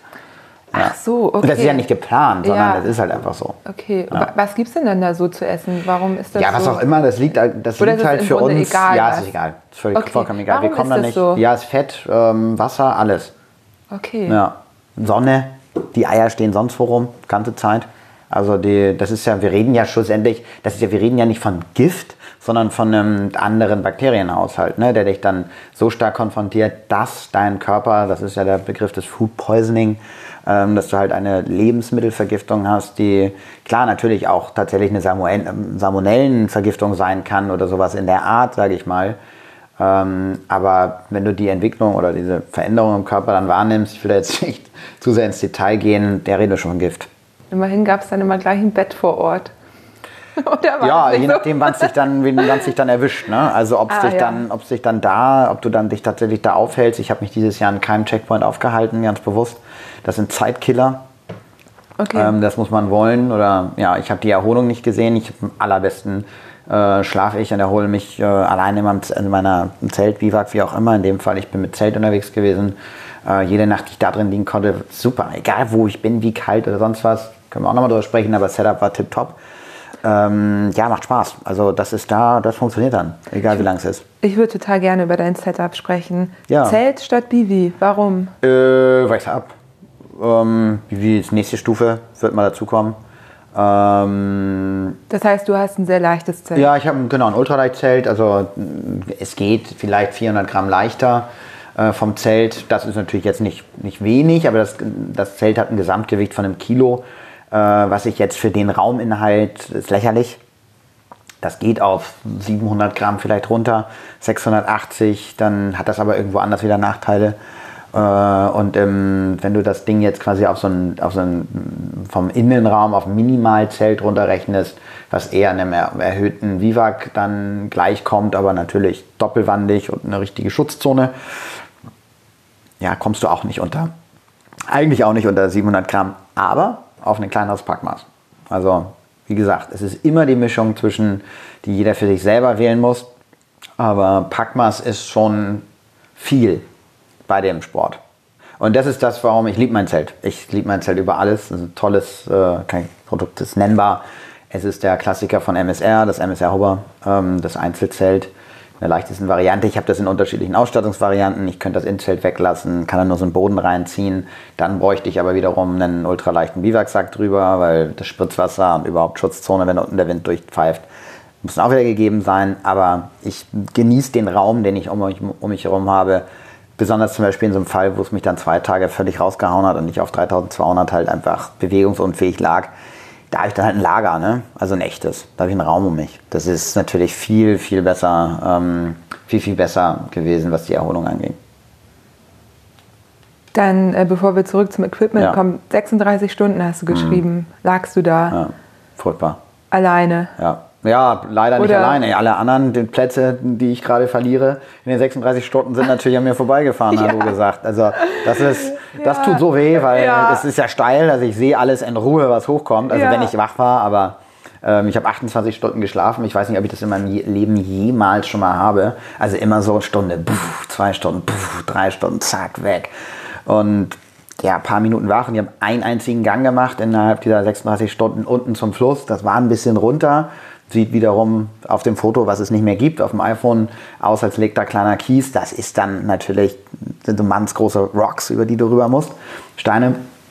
Das hat mich so, also das waren wie gesagt, ein paar hundert Meter, das, hat mich, das war mein Tag. Das hat mich gefordert, um neues, klares Wasser zu kriegen, um meine, mein Kochgeschirr zu reinigen und äh, dann eben langsam an die Nudelsuppen ranzukommen, um mich irgendwie wieder aufzubauen. Und zu den Medikamenten war es dann einfach besser, natürlich irgendwann noch Sachen zu essen. Ja, äh, ja das war ein, schade. Also selbstverschuldet mal wieder. Ähm, obwohl ich das wusste aus dem letzten Jahr, habe dann in der Stadt vorher unten wieder gleicher Moment, Bombenbeine. Ich wollte den, den Tongpass, das war der neue, ähm, bei Nacht nehmen. Also ich bin sowieso toll dabei im Rennen, jetzt gehe noch weiter nach vorne. Also es ist einfach, ja, ich lasse hier nichts anbringen, sondern gewinne sozusagen jeden Tag mehr. Also an, nur an Zeit, um eben, wenn was passiert, eigentlich äh, doch mit der Zeit dann arbeiten zu können weil durchkommen wollte ich. Ja, dass es dann so blöd kam, war dann, wie gesagt, selbstverschuldet. Ich habe dann an der Straße aus Langeweile ähm, an, der, an der einen Stadt, ehrlich gesagt, ich habe auf jemand anderen gewartet, mit dem ich vorher irgendwie mich nett unterhalten hatte und so und der an dem Tag überhaupt nicht gut drauf war, weil der sich vorher vergiftet hatte. Den hatte ich vorher über den Arabel-Pass rübergezogen, weil sein Tracker abhanden gekommen war und das ist dann lebensgefährlich. Also wenn es dann gar keine Einheit mehr gibt, äh, um dich irgendwie mh, mm, zu finden, weil wenn dein Handy nicht funktioniert und der Spot-Tracker weg ist, dann bist du tatsächlich im Nichts. Und Arabel-Region oben, die ist kein Scherz. Genau, und da war es für mich dann das eine Ehrensache gewesen, äh, dann zwei Tage oder anderthalb Tage mit ihm zu verbringen und mm, uns gut voranzubringen. Und ihm ging es auch nicht so gut und ich habe auf ihn gewartet schlussendlich. Und aus Langeweile habe ich dann ein Huhn gegessen vom Grill am Straßenrand. Er war so, oh mein Gott. Also, das ist tot gewesen wie nur irgendwas. Aber ja, ich habe mich verabschiedet dann vom. Ich, dieses ganze Warten war völlig, völlig überflüssig, weil Brandon halt einfach nicht an dem Tag drauf war. Und ja, ich schon bis vier Stunden später und bin dann da hoch auf 3, 3, 1, 3, 2, sowas. Und Nacht kam, dann kamen irgendwie durch den Funkloch doch nochmal irgendwie ein paar Nachrichten rein und Bengt, fahr den Pass bloß nicht alleine, bloß nicht bei Nacht und so. Und ich hatte eine sternenklare Nacht vor mir. Das Wetter war absehbar. Ich konnte, noch vorher auf dem Radar gucken. Ich hatte ja Empfang und wusste, es ist traumhaft. Die nächsten Tage ist großartig. Ist mir scheißegal, ob ich das Ding sehe. Äh, das wird schieben. Also ist eine Schiebepassage wohl dabei. Dann ist er wurscht. So. Also, naja. Und dann lag vier Stunden später, 8 Uhr war aus. Also da lag ich schon, hab wie im Delirium gelegen. Und dann bin ich nicht mehr weggekommen. Ich habe es morgens versucht um vier mit ähm, Raphael aus Berlin, der kam nach und hat gesagt, gut, dann starten wir das Ding morgens um vier und sind um fünf schlussendlich weg und um Viertel nach fünf war mein, nach 500 Meter ging mein Track an dem Tag. Ähm, geschoben natürlich, ähm, weil, ja, lag ich wieder. Raphael, ich baue mal auf. Ja, passt. Zwei Tage verloren. Tat weh. Warum passiert sowas? Wenn man das eigentlich Weil, besser weiß. Ja, das ist, ich bin das letztes Jahr gefragt worden im Vortrag und seitdem habe ich eigentlich einen Apfel dabei und schmeiße den Leuten zu. Wie war das mit Adam und Eva im Paradies? Es ist schwer zu beschreiben, aber ähm, das wirst du auch kennen. Du hast Visionen von Dingen, die du essen willst äh, von Sachen, die du machen möchtest. Deine Lieblingsklamotten fallen dir ein. Herbst in Berlin oder irgendein Laubwald, aber das ist alles, aber nicht da. Und ja, irgendeine Mischung draus. Und du hast also einfach die Chance, du kannst in dem Moment. Du kannst ja ja, die Intelligenz sagt mir, erweiter deine Nussselektion, die du gerade in deinem Feedback hast und mach das noch und hol dir noch ein bisschen Salzmandeln dazu und äh, setz dir vielleicht noch ein Porridge an oder sowas, was alles da ist und was alles mit hab und rühr noch ein bisschen Erdnussbutter rein, gib noch ein bisschen Druck. So, alles klasse nicht gemacht. Nö, das ist dieses Huhn, ja, geil, das kann ich jetzt machen. Oh, dann hole ich mir noch so ein Fladenbrot und fülle das schon und pull das auseinander. Da hatte ich abends so einen tollen Eiweiß-Snack und so. Nee, den gab es dann gar nicht mehr, diesen Snack. Den habe ich wirklich an die Kühe verfüttert. Ja, spannend. Also, du wusstest blöd, es, blöd. ja, genau. Einfach, aber es ist auch irgendwo spannend. Ne? Ist, ja, natürlich. Du weißt es halt, eigentlich besser, aber irgendwas wird da ausgeschaltet. Genau, das ist, das, ist ein klassischer ja. Aussetzer. Ja, das ist ja ganz interessant, wenn man das weiß vorher. Ja. Ähm, bin auch rein damit mit der Erfahrung und war entsprechend vorbereitet. Vielleicht war sie noch nicht. Ich meine, ich, ich ähm, helfe ja Menschen auch, sich auf sowas vorzubereiten. Und dann ist es ja spannend, eben um diese Umstände zu wissen ja. und sich da eventuell einen Anker irgendwie zu bauen, ne, der einem dann hilft, genau. in dem Moment eben nicht diese Entscheidung zu treffen, die genau. fatale Folgen haben könnte. Genau. genau. So, Also klar, über Essen können wir nachher auch nochmal reden, aber ich steige nochmal ganz kurz ähm, brutal ein beim Equipment, nur um das zu Ende zu ähm, bringen. Die Erfahrung aus dem letzten Jahr war, äh, ich äh, habe letztes Jahr einen unglaublich tollen Schlafsack mitgehabt, also Down-Schlafsack von Western Mountaineering, der es ist uns natürlich ein entsprechender Bereich empfohlen worden, für den wir uns wappnen sollten. Und das 0 Grad, ich bin jemand, der schläft ganz gerne warm. Ähm, zumindest war es damals irgendwie in meinem Kopf noch so der Fall. Also klar, wer friert schon gerne. Ähm, bin dann aber eher so, ich bin eigentlich auf eine minus 7 Grad Komfortzone gekommen. So, das ist das Beste, was es irgendwie auf der Welt gibt, irgendwie das Gerät und kleiner geht es auch nicht und überhaupt. Der hat aber trotzdem auch ein Volumen. So, und gleichzeitig habe ich in dem Ding in meiner Down unter äh, Quatsch Down, sondern in meiner Wollunterhose und im Schärtchen geschlafen, egal bei welchem, bei welcher Witterung, mehr oder weniger. Ähm, umso länger ich natürlich danach drüber nachgedacht habe, war, das ergibt keinen Sinn. Meine Downjacke liegt jetzt neben mir irgendwo und der ganze andere Kram auch. Den habe ich aber gerade nicht an. Ich bin aber in einem Ultrarennen. So. Und klar ist mir der Begriff des Layering, ich bin, das ist ja nicht meine erste Tour, die ich in meinem Leben gemacht habe, äh, nicht neu. Aber da war mir klar nach dem letzten Mal, äh, da müssen Sachen stärker kombiniert werden. Und äh, tatsächlich von Leigh Wilcox war es mir, mir eigentlich am, am deutlichsten bekannt, dass sie in dem System Downhose, Downjacke und einem relativ dünnen Schlafsack relativ weit kommt, dass sie Alaska harter Brocken als Person und so weiter nochmal woanders ist. Das ist eine Sache, die muss man für sich selber, glaube ich, einschätzen. Ähm, Habe es aber tatsächlich, ich will nicht sagen, ja doch, ein Stück weit gewagt, dass ich eben tatsächlich genauso äh, mit, einem, mit meiner Downjacke, mit, einer, mit der gleichen ultraleichten Downhose, wiegt nichts das Gerät, ähm, und eben diesem 300 Gramm Kilt mh, mm, an den Start gegangen bin, plus Down Booties, Down Schüchen so Söckchenschüchen, wo sich jeder kaputt gelacht hat, als er mich gesehen hat, aber eigentlich genau nur die haben wollte, weil die wiegen 80 Gramm und es existieren halt einfach keine, also Fuß ist eine Extremzone, man verliert halt über den Kopf und über die Füße ja meistens. Äh, und Füße sind wirklich ätzend, wenn sie kalt werden. Gerade auch wenn du aus der Nacht kommst oder die Nacht gehst und dann in deinen Schlafsack reinsteigst.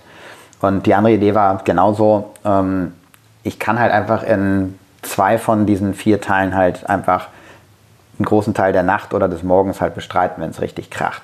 Das heißt, wenn ich eine Schiebepassage habe und starte um 4 Uhr oder sowas in der Nacht, da ist, reden wir von Minusgraden, ja, dann ziehe ich halt diese Downhose an äh, und schiebe meine zwei Stunden, bis die Sonne durchbricht. Dann brauche ich diese Hose nicht mehr und will die auch nicht mehr sehen, aber dann ist die auch schnell wieder weg. So, und dann kann dieser Wechsel einmal passieren. Und auch diese ganze Sache, wenn ich im Zelt eben, ich koche noch, bin noch ein bisschen aktiv, ich bin aber sofort warm weil den Kilt oder den, den Schlafsack kann ich nicht bis oben und bin dann nicht bewegungsfrei. So. War super. Und bin minus 5, minus 7 Grad war mit diesem, ich hatte ein Gesamtgewicht inklusive Matte äh, von meiner Isola Isolierung mit dem Schlafen von 1,5 Kilo oder so. Das ist ja für einen Bereich, ich hätte bis minus 10 hätte ich auch noch überstanden. Äh, also bis minus 7 Grad habe ich, ich habe tipptoppes Klima gehabt. Das war super. Großartig. großartig. Großartig. Ja. Ich habe das auch schon gesehen. Ein Liter. Also wenn ich den kleinen mache, liegt der neben uns. Der Kilt ist, ja, würde man sagen, komm, schaffst du gerade einen Sommer mit? Nein. Wie gesagt, die anderen Sachen am Körper selber, Downer am Körper, die Sachen am Körper, die Schicht, die ist abartig. Also die bringt so unglaublich viel. Weil du halt einfach, dein Körper ist durch direkte Wärme ummanteln und der Rest macht der Rest. Ja. Tatsächlich. Das ist übrigens auch eine Herausforderung, die ich für mich sehe, denn bin ja vegan und äh, ja, trage zum Beispiel keine, keine, Wolle und, und keine, keine, Down. Und oh ja, das sind zwei Sachen, die natürlich für mich Haupt, ja. also eigentlich das, was ich mit habe. Ja, genau. Und das ist ähm, ja auch also völlig okay. Ja. ähm, aber da habe ich jetzt auch schon geguckt und du hast, also Synthetik gibt es, es gibt alles, eben all diese Produkte auch in Synthetik.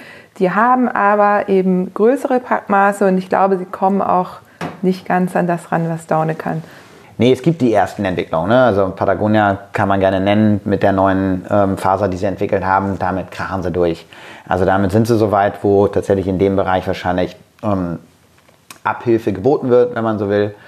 Aber äh, Eine Hose haben die aber noch halt nicht. nicht. Ne? Wollte ich gerade sagen, es gibt noch keine Hose dazu, du kriegst ja keine genau. Buddies und äh, wenn man wirklich jetzt einmal das ultraleicht Setup zu Ende denkt und auch noch keinen Schlafsack daraus. Ja. Fertig aus.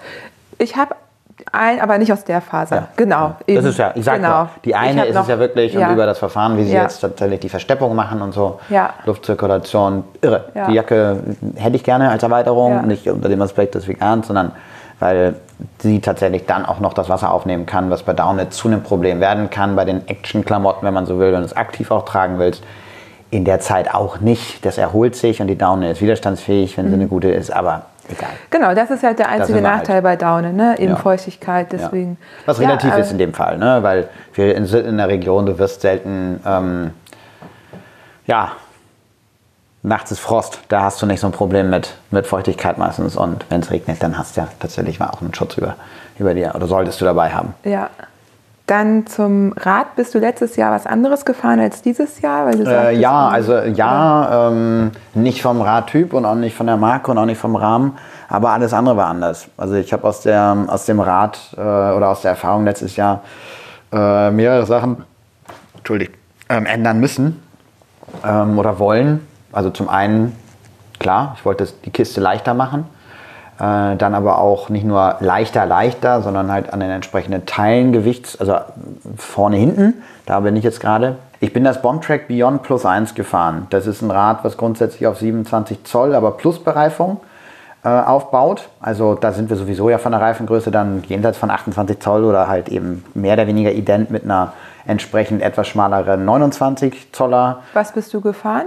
An Reifen. Ich Ja. bin, schwöre tatsächlich für diese Geschichten, egal in welcher Dimension, auf den Maxis Icon.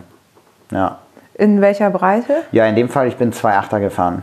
Das ist dann der Icon Plus. Wie, also, weil es Plus-Size ist. Genau, bei 29 Zoll, was jetzt, ich ändere jetzt das Rad auf 29 Zoll. Ähm, ich denke, dass die Masse, die verändert sich nicht unbedingt vom Gewicht jetzt per se, aber die, die verschiebt sich und die Agilität wird, glaube ich, anders. Ähm, und jede Laufradvergrößerung bringt ein bisschen mehr Grundgeschwindigkeit, das ist klar. Man wird das Rad jetzt auf ähm, 29 Zoll mit äh, 225er, 235er Bereifung ändern. Äh, und ich bin letztes Jahr den Jones Lenker gefahren, also den äh, berühmten Bügel äh, mit den unglaublich vielen Griffpositionen und der weiten ähm, Griffhaltung vor allen Dingen.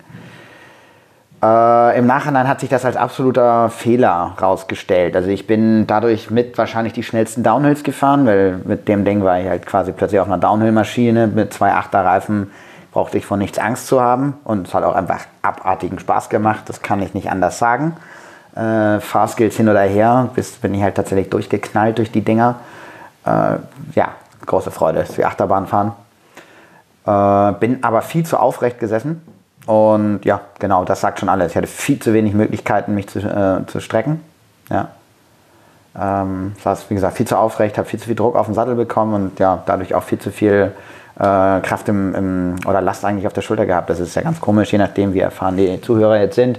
Aber die Position, auch wenn das von außen vielleicht anstrengender aussieht in einer gestreckten Position, ich rede ja jetzt, wir alle reden ja, auch wenn wir mit einem Rennbügel fahren, auf so einer Maschine oder anderen gestreckten Lenkerpositionen, nicht von einer absoluten Renn-Rennen-Race-Position, wie auch immer man das jetzt am besten beschreiben möchte, sondern grundsätzlich von einer gestreckteren Haltung. Und das macht, wie gesagt, sehr viel aus. Und letztes Jahr sind mir fast, wie gesagt, Terrain ist das gleiche gewesen, die Hände abgefallen, also meine Hände waren weg. Meine Unterarme haben kaum mehr existiert, meine Schulter war irgendwas. Ich bin, komme aus dem Rennen, ich bin so frei wie nur irgendwas nach, dem, nach der Änderung dieses Jahr. Meine Hände sind grundsätzlich immer voll da gewesen. Keine Schmerzen, keine Ermüdung, keine Taubheitsgefühle, gar nichts. Ich habe umgeändert auf einen sehr ultrabreiten, ähm, eigentlich den breitesten Dropbar, den du kriegst, mehr oder weniger. Und ganz stark gefehlt letztes Jahr, das wollte ich mitnehmen. Ich weiß nicht, warum ich es nicht gemacht habe, war ein Auflieger trotzdem einen Aero-Bügel vorne. Ja, trotz Gelände, vor allem ich mit meinem Plusreifen, kann den Druck ein bisschen ablassen. Ähm, und dann, ja, Syntace baut abartig tolle Auflieger, also die Pads funktionieren. Auch in dem Gelände, äh, ja, war dann irgendwann war so ein, so ein Klassiker im Rennverlauf, wenn die Leute halt irgendwann mit mir ins Gespräch kamen sagten, ja, Bengt, äh, du Downhill, weil ich lag einfach bei den schlimmsten Dingern halt einfach in der Mitte von meinem Lenker trotzdem und bin da wie so ein, keine Ahnung, Skirekordler, da einfach die Piste runter. Weil auch da hilfreich, du kommst gar nicht in die Nähe deiner Bremse. Bremsen ist immer eigentlich, tue ich viel, weil dann ab und an auch ein Schisser, aber eigentlich nicht. Ähm, die Hände gehören beim Downhill einfach nicht an die Bremse. So, nix. Das Rad findet seinen Weg. Du musst gerade, also lass es laufen. So, und das ist eine Kopfsache. Draufgelegt und ab geht's. Spur halten, macht Spaß. Ja, irre. Also Ja. man sagt ja auch, man baut dadurch seine eigene Federung auch mit Ja. ein, indem man Und eben Kraft anders. Ich Ja. hole aus einem ganz anderen Bereich. Das ist Klar. eine Sache, die habe ich letztes Jahr danach, eben in dem Jahr Vorbereitung, jetzt überhaupt Mhm. für mich dazugenommen. Also ich bin in die Aero gefahren und nochmal, Aero jetzt in dem Bereich, wir reden eigentlich einfach von einer anderen Haltung am Rad und entsprechend vor allen Dingen größtenteils Entlastung der Schultern in meinen Augen und der Handgelenke funktioniert selbst in so einem Bereich ab, äh, irre gut. Bist du tubeless gefahren? Ja, ich fahre Tubeless. Eigentlich nur noch, also komplett, Ja. mehr oder weniger. Bin selber mm, als Radmechaniker jetzt nicht ganz, ganz unbegabt. Das hilft auch, wenn du Ultrafahrer bist, nirgendwo natürlich. Also schlussendlich musst du ja mit deinem Kram klarkommen. Ja, ich habe einen Durchschlag gehabt dieses Jahr. Letztes Jahr habe ich gar nichts gehabt. Ja, da hat es mir den Reifen komplett zerschossen natürlich. Aber äh, ich wollte erst einen Schlauch reinziehen, habe es auch gemacht. Ähm, habe dann aber diese ultraleichten Schläuche von Tubolito mitgehabt und im Eifer des Gefechts, das ist ein bisschen wie mit dem Essen, habe vergessen, dass man, die Ventile sitzen sehr eigen oder schlussendlich in diesen Ultraleitschläuchen von Tubolito, die abartig sind im Sinne von Gewicht und Packmaß. Genau das Richtige eigentlich für so eine Geschichte. Äh, aber sie lassen sich mit zumindest der Leasine-Pumpe, ähm, die ich mit habe, also ich habe da schon eine richtige Pumpe mit, auch wegen des Großvolumens, weil sonst kriegst du einen, kriegst einen Vogel, Diese Standpumpe, kriegst nicht aufgepumpt. die, Ja, ähm, die Mini, die, die, ja, ja, die habe ich auch. Die, Genau. ah ja, genau. Ja. Nee, wobei deine sieht noch ein bisschen. Ja, aber es ist die HV. Ich brauche Ja, die eben genau, High Volume. ich Ich, auch. brauche die, brauch die für, für Ja. ne? Die andere sieht eben nicht so aus, weil die andere ist schmaler. Ah. Weil damit kriegst du mehr Druck au- drauf. Also ich kann nur bis, bis äh, krieg, ich habe den größten möglichen Hub, aber ich kriege nicht so viel Druck drauf. Ich kann damit einen Rennradreifen nicht aufpumpen. Alles klar. Ich kann damit nur einen Rennradreifen bis vier oder fünf Bar aufpumpen. Ich krieg keine, damit kriege ich einen Rennradreifen, der hört auf dann. Ah, okay. Den Ja, krieg genau, ich mehr hab die andere, ja. Genau, und damit kannst du einen höheren Druck aufbauen. Brauche ich, um den Hub zusammenzukriegen für die großen Reifen, vor allen Dingen, wenn ich tubeless selber wieder aufsetzen will ohne Kompressor. So, wenn ich im Nichts stehe. Was ich gemacht habe, weil ich bin Ja. mit dem Schlauch nicht klargekommen. Ich habe vergessen, dass ich die Ventilerweiterung dabei habe. Wie gesagt, Eifer des Gefechts. Mhm. Ja. Fluchst rum, machst, schmeiß hin und her. Das Ding habe ich irgendwann da in die Wildnis an irgendeinen Kaktus gehängt, wenn man so will. Nein, an irgendeinen Ast. Nein, Ast war es auch nicht. Bäume gibt es nicht viel. An irgendwas dran gehängt. Das wollte ich nicht mehr sehen, weil ich so sauer auf das Gerät war. Kann der Schlauch nichts dafür. Ich hatte die Verlängerung nicht im Kopf. Also man muss spielen mit dem Ding, damit man das mit in Verbindung mit der Pumpe halt dann aufgepumpt kriegt, vernünftig. Und insofern musste ich und wollte ich unbedingt wieder tubeless und musste dann halt tatsächlich genau am Reifenwulst, wo der Durchschlag auch war, äh, und oben, ganz klassisch. Also er hat einfach Snakebite nicht zweiseitig, sondern einer Seite halt einfach am obersten und am untersten Punkt ganz böse zugegriffen.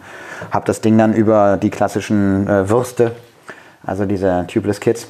Die meinte ich eben. Deiner genau, Plugs. damit habe ich auch schon repariert. Ja. Genau, das ist, äh, braucht man ein bisschen Ruhe kurz und dann kriegt man das wieder, dann läuft das wieder. Ja. Also selbst in, dem, in diesem ganz schwierigen Punkt, dass der, der Felgen, das Felgenhorn, also das Felgen, genau, das Felgenhorn äh, mit dem Wulst wieder zusammengehen musste und ja, ich konnte halt keine sonst wie viel Bar mehr fahren, fährt man auf dem Reifen sowieso nicht, aber ein Bar habe ich zusammengekriegt, also insofern, ja, ging schon.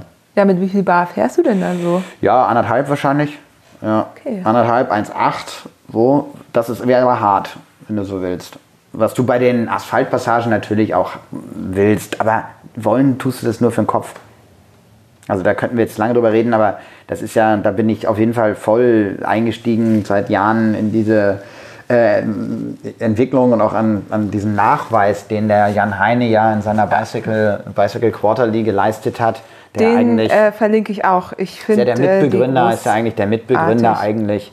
Ähm, oder durch seinen Einfluss, und da reden wir eigentlich von klassischen Randonneuren von 1900 Schieß mich tot, ist ja überhaupt die 650B, 27,5 Zoll Laufradgröße wieder ins, gekommen zum Leben. Und, äh, und die Idee, ähm, nämlich über den großvolumigen Reifen, äh, nicht nur Komfort, sondern auch Geschwindigkeit zu holen. Und wenn du dir jetzt das Peloton anguckst, die fahren bis zu 32 Millimeter. Das ist so, da redet keiner mehr von 23 Millimeter ähm, Schmalspurreifen, weil es einfach nur ein Schmerz ist. Davon abgesehen, ja, der Trick ist halt daran, einen großvolumigen Reifen und weniger Druck hast halt eine konstante Traktion. deinen Grip und ähm, deinen Kontakt zur Straße erledigst du halt eben in dem Fall über den Reifendruck. Und wenn du auf 11 Bar fährst, hast du halt konstante Mini-Vibrationen und in den Vibrationen erhebt sich dein Rad und du hast keinen Kontakt zur Straße. Das ist ein Energieverlust. So, schlussendlich für mich völlig irrelevant, aber eben insofern nicht irrelevant. Du spürst bei den Reifen, jetzt nicht nur bei seinen, sondern halt eben insgesamt bei den Reifen, die dort kommen in dem Bereich, ähm, ja, wie gesagt, eine Mischung aus abartig viel Komfort und auch Geschwindigkeit, die du erreichen kannst. Das ist eine Sache, die musst du nur verstehen und äh, in den Kopf kriegen. Das sind immer Umgewöhnungsprozesse. Man denkt, du ziehst einen Traktor, einen Traktor gerade da hinten, äh, weil dein Reifen sich platt anfühlt. Zu verstehen, dass du aber eigentlich darüber hinten raus schneller sein wirst, ist halt eine Sache, die muss man seinem Kopf auch erstmal erzählen und seinen Beinen. Die haben das ja auch alles getestet. Also, genau. ne, aber ja, trotzdem, wenn ich zurück überlege, dass ich, ich habe ja vor sechs Jahren ungefähr äh, angefangen, hatte da mein erstes Rennrad und dieser Weg, also wie viel Zeit ich gebraucht habe, ähm, um von diesen 23er Reifen, die damals nämlich noch äh, Standard waren, ja, ja, ähm, auf mittlerweile ja bei Red Hooks, also ich fahre jetzt 28er, total gerne. Ne? 28 Jahre, eine tolle Größe beim Rennrad, keine Frage. Finde ich auch ganz toll. Passt nicht überall rein. Also ja. wer das jetzt ausprobieren möchte, guckt euch eure Rahmen an.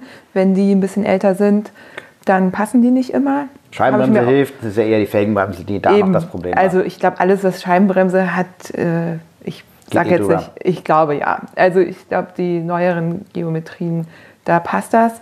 Aber trotzdem sage ich das, weil mein erstes Rennrad war natürlich auch noch ein älteres Modell und da habe ich mir dann schön gleich links und rechts den Carbonrahmen so ein bisschen aufgeschrabbelt. Mhm. Ähm, auch zum Thema Laufräder, da macht es natürlich auch Sinn, sehr gute Laufräder zu haben, ja, die eben ähm, gut zentriert sind ja. und eben keine äh, Schläge nach rechts, links haben.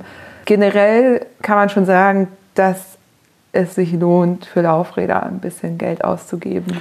Ja, leider sozusagen. Es ist ein bisschen blöd, dass, also wenn man so will, man kommt nicht drum rum. Also es ist nicht ganz leicht, äh, ein hochwertiges Laufrad, es, es geht, ähm, hinzu, also aufzubauen, ähm, was nicht irgendwie im vierstelligen Bereich liegt. Aber leider ähm, muss man es doch machen. Äh, oder zumindest in die Grenze gehen, äh, an, die, an die Grenze rangehen, um entsprechend an, an hochwertige Laufräder zu kommen, die ja, leider einem dann doch äh, weitaus mehr Fahrkomfort und auch Geschwindigkeit bieten.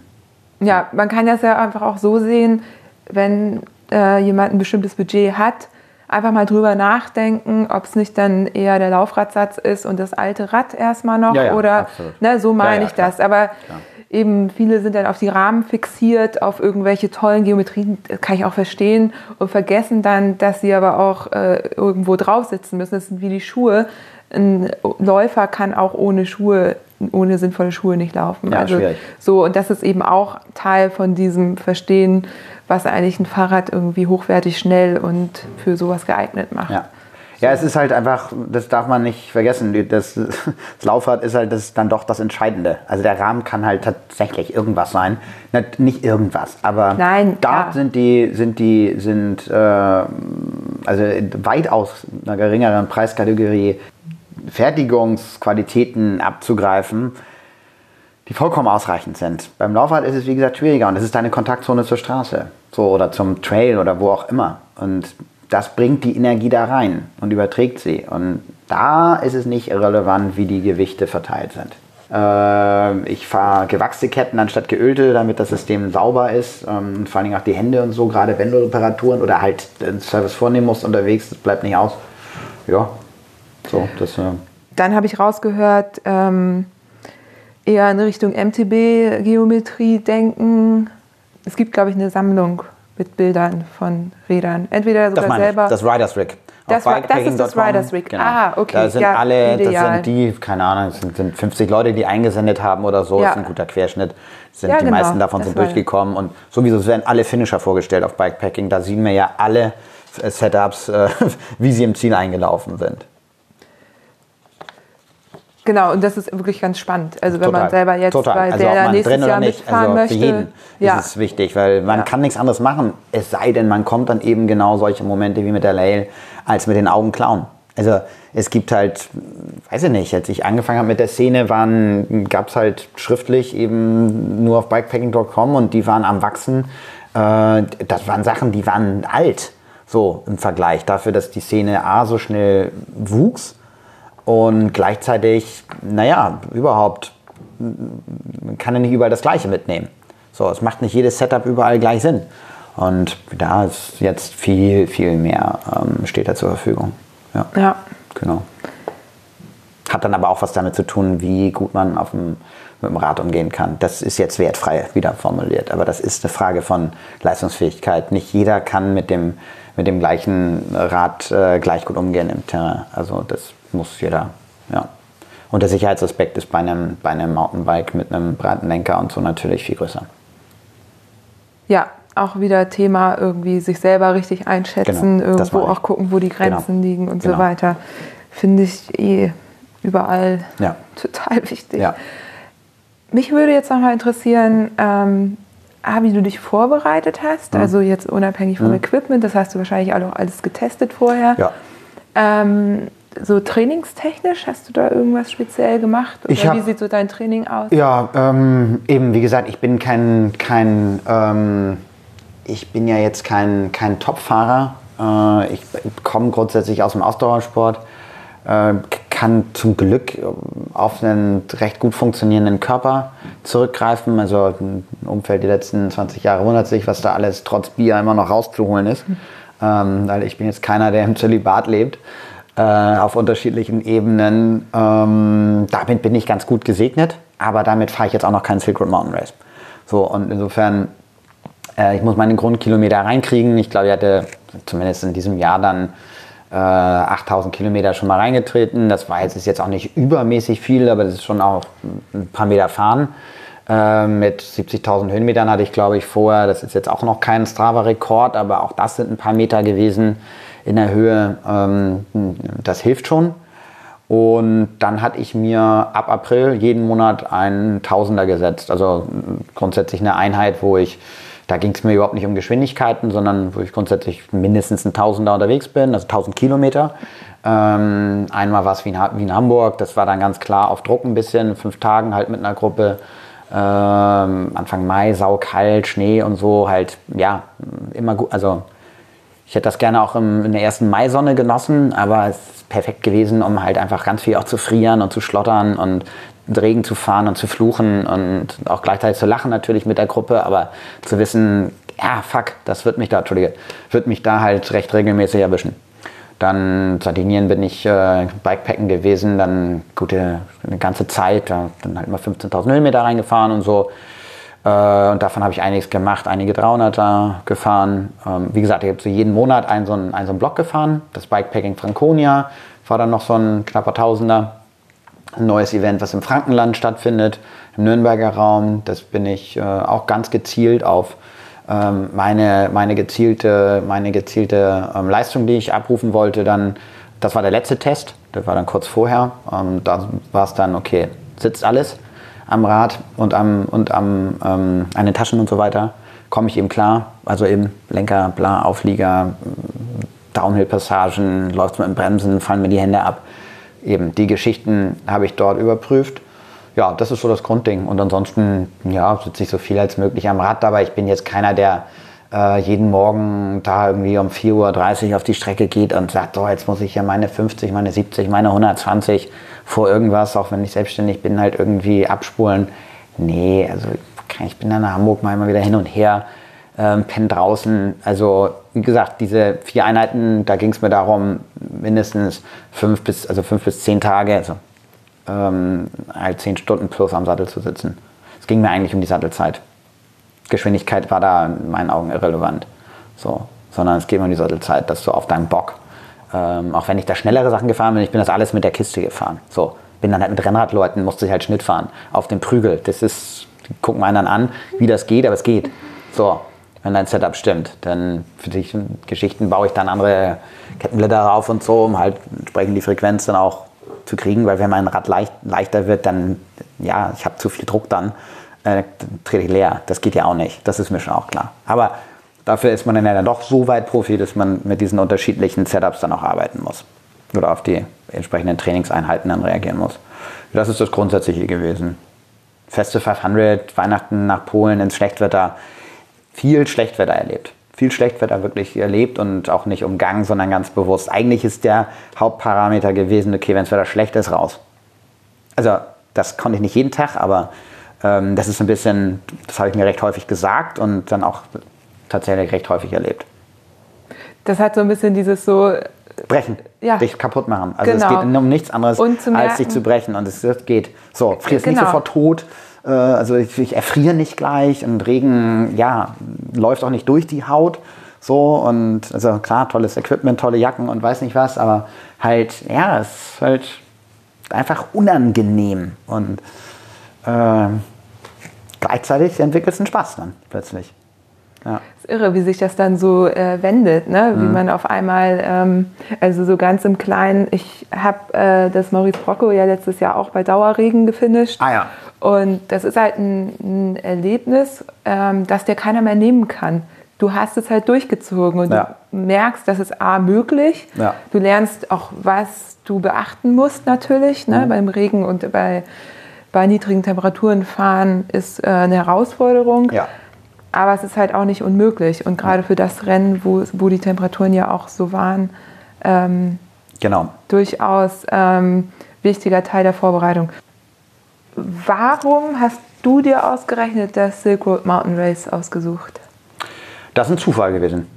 Ähm, das kam eben aus der Bekanntschaft mit dem Moritz Lemmermeier, der letztes Jahr dann doch mein Partner geworden ist. Äh, das ist über eine Critical Mass, die ich in Wien gefahren bin. Ich habe ja, bevor ich jetzt letztes Jahr nach ähm, Berlin gekommen bin, äh, 15 Jahre in Wien gelebt. Und ähm, bin dann eine Critical Mass gefahren und hatte Kompassreifen, jetzt weil wir vorhin darüber gesprochen haben und die halt mit Leute sind, haben darauf reagiert. Also Oldschool Mountainbike, habe ein ganz altes Reiserad, 26 Zoll und habe die ganz dicken Puschen drauf gemacht, also sprich die 52 Millimeter, sind traumhaft und sind Braunwandreifen und so, fallen halt auf und das Ding glänzte und vor allen Dingen abartig schnell, wie gesagt. Und wir sind ins Gespräch, ge- also ich bin angesprochen worden von zig Leuten und unter anderem halt eben Moritz, zu dann da irgendwie an der Donau abends am- beim Bier standen und äh, da ja, ging es dann darum, ja, ich bin Fotograf und was eben macht, dass er jetzt gerade dabei ist, diese Reiseagentur zu gründen und wäre eben in Tadschikistan und Kirgisistan und so sehr firm und bräuchte halt noch Bilder weil, ähm, von sich, Porträts und für die, äh, für die Seite und ja, soll sich melden. Und er hat sich gemeldet dann nach einer Zeit und das, habe ich, das haben wir gemacht dann. Also gesagt, ja, schwierig halt im Wiener Umland halt jetzt Kirgisistan zu simulieren. Da habe ich gesagt, komm, dann gehen wir mal auf die Raks, also Hausberge Wiens und ähm, gucken mal, ob wir dich da irgendwie so ein bisschen outdoor-mäßig halt in Szene setzen können. Also das ist, fällt nicht schwer, sondern es ist halt einfach nur eine andere Landschaft. Und das haben wir gemacht.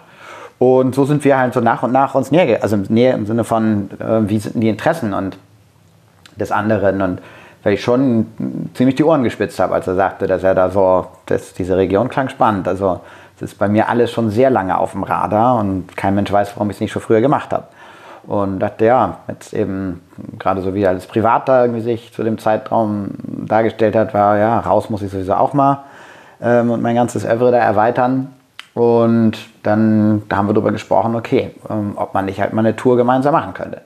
Dann haben wir uns getroffen, dann hat er so grundsätzlich so seine Touren, die er so im Kopf hat und die er gemacht hat, mal vorgestellt, Bildmaterial gezeigt, äh, auf die Karte geschaut und ähm, erwähnte dann, das ist ja dieses Jahr, also letztes Jahr, also dann im nächsten Jahr, vor drei Jahren, halt äh, das Silkwood Mountain Race geben würde. Ich so, okay.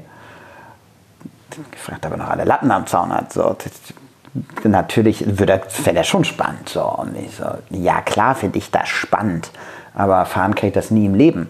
So, und, oder werde ich mich nicht trauen vielleicht. Und so sind wir auseinandergegangen. Eine Woche später hatte ich mich mit dem Gernot, eben meinem äh, Wunschpartner, dann äh, einem guten Freund, äh, angemeldet und sagte zu Moritz, ja Moritz, äh, unsere Reise müssen wir ein bisschen ändern, also dahin, Kirgisistan ja, also ich fahre nur das Rennen, also kannst dich auch gerne anmelden, ansonsten müssen wir das vorher oder nachher dann mit den Outdoor-Fotos für dich und uns oder einer weiteren Tour dann machen, ja, und dann hat er sich auch angemeldet.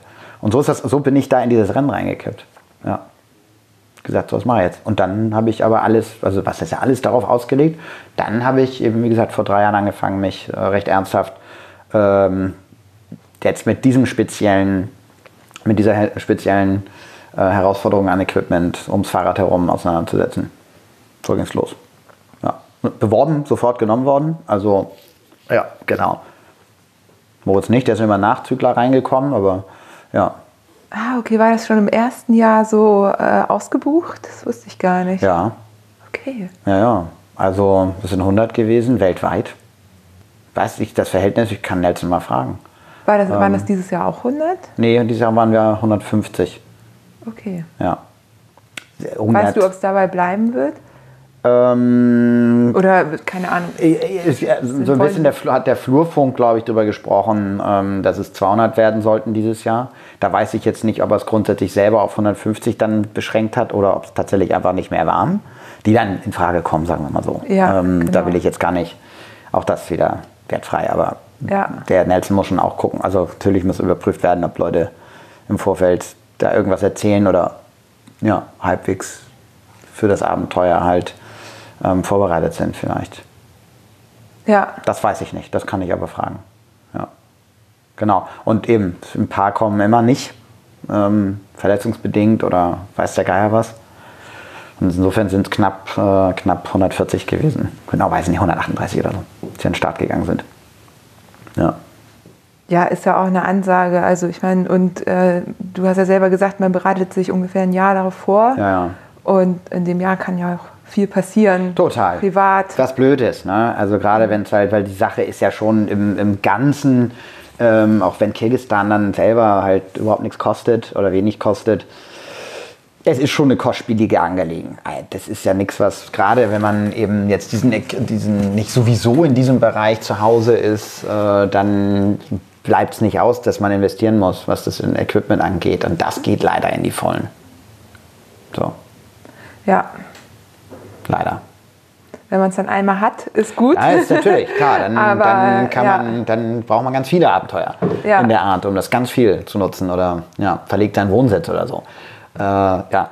Öfter halt in diesem sehe deine Schlafsack. Augen leuchten. Diesen, öfter diesen hast, Schlafsack du, zu hast du liegen. da schon mal drüber nachgedacht? Nein, nein, nein, sondern äh, da, bin ich ja eigentlich so aus der direkten Naherholungszone. Wien liegt ja, äh, es gibt kaum eine Stadt, die so sehr, also an, mit einem perfekten Naherholungsgebiet so unterschiedlich halt gesegnet ist.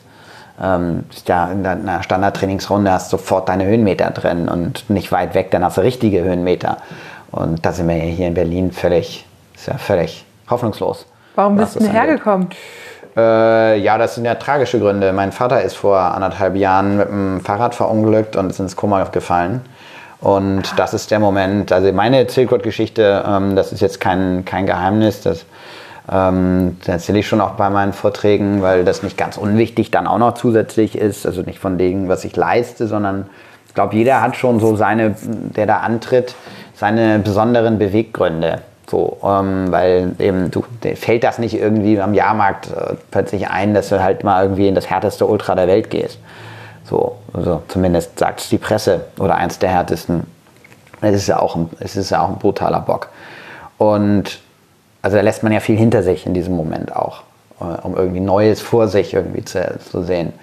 Und genau in diese, in diese Vorbereitungsphase letztes Jahr ähm, ist eben diese Tragödie mit meinem Vater gekommen, was dann natürlich die Entscheidung, mm, ja, nochmal irgendwie ähm, ganz anders und neu aufgemacht hat, ob und wie ich in dieses Rennen gehen kann. So, weil schlussendlich musste ich mit meiner Mutter natürlich ähm, das besprechen. Also ich bin ein erwachsener Mann, ich kann machen, was ich will sozusagen, aber ich glaube, das wird jeder verstehen, dass da plötzlich dann ähm, Veränderungen im, im Ablauf und im eigenen Leben von jetzt auf gleich passiert sind. Mein Vater war halt nicht mehr da. Es war relativ schnell klar, dass ähm, er wohl auch nicht wirklich wieder zurückkommen wird und gleichzeitig stirbt die Hoffnung zuletzt. Ne? Und die ersten, die, also die Schwerstoperation hat er halt überstanden. Also er ist, äh, ist bisher ungeklärt, nur das wird nie geklärt werden, halt Umständen halt mit dem Fahrrad. Wir reden hier nicht von einem Sportler, sondern es ist das Klassische am Weg zum Brötchen holen. Ne? Ähm, da ist ein Unfall irgendwie zustande gekommen und der ist halt schutzlos auf dem Schädel geknallt und ist halt liegen gelassen worden. Das hat schon, das ist schon ein hartes Stück gewesen, das zu verarbeiten. Da muss man auch noch wissen, dass mein Vater Pastor war, also das ist irgendwie ein Schicksal, der halt nichts gemacht hat, außer Leuten zu helfen. Das ist das Programm gewesen, mit dem ich reingegangen bin, irgendwie in das letztjährige Silk Road und habe das aber abgesprochen, auch mit meiner Mutter. Also ich hätte wissen wollen, wenn mein Vater gestorben wäre. Ähm, weil das war mir klar. Also ich habe das Silk Road zweimal erlebt.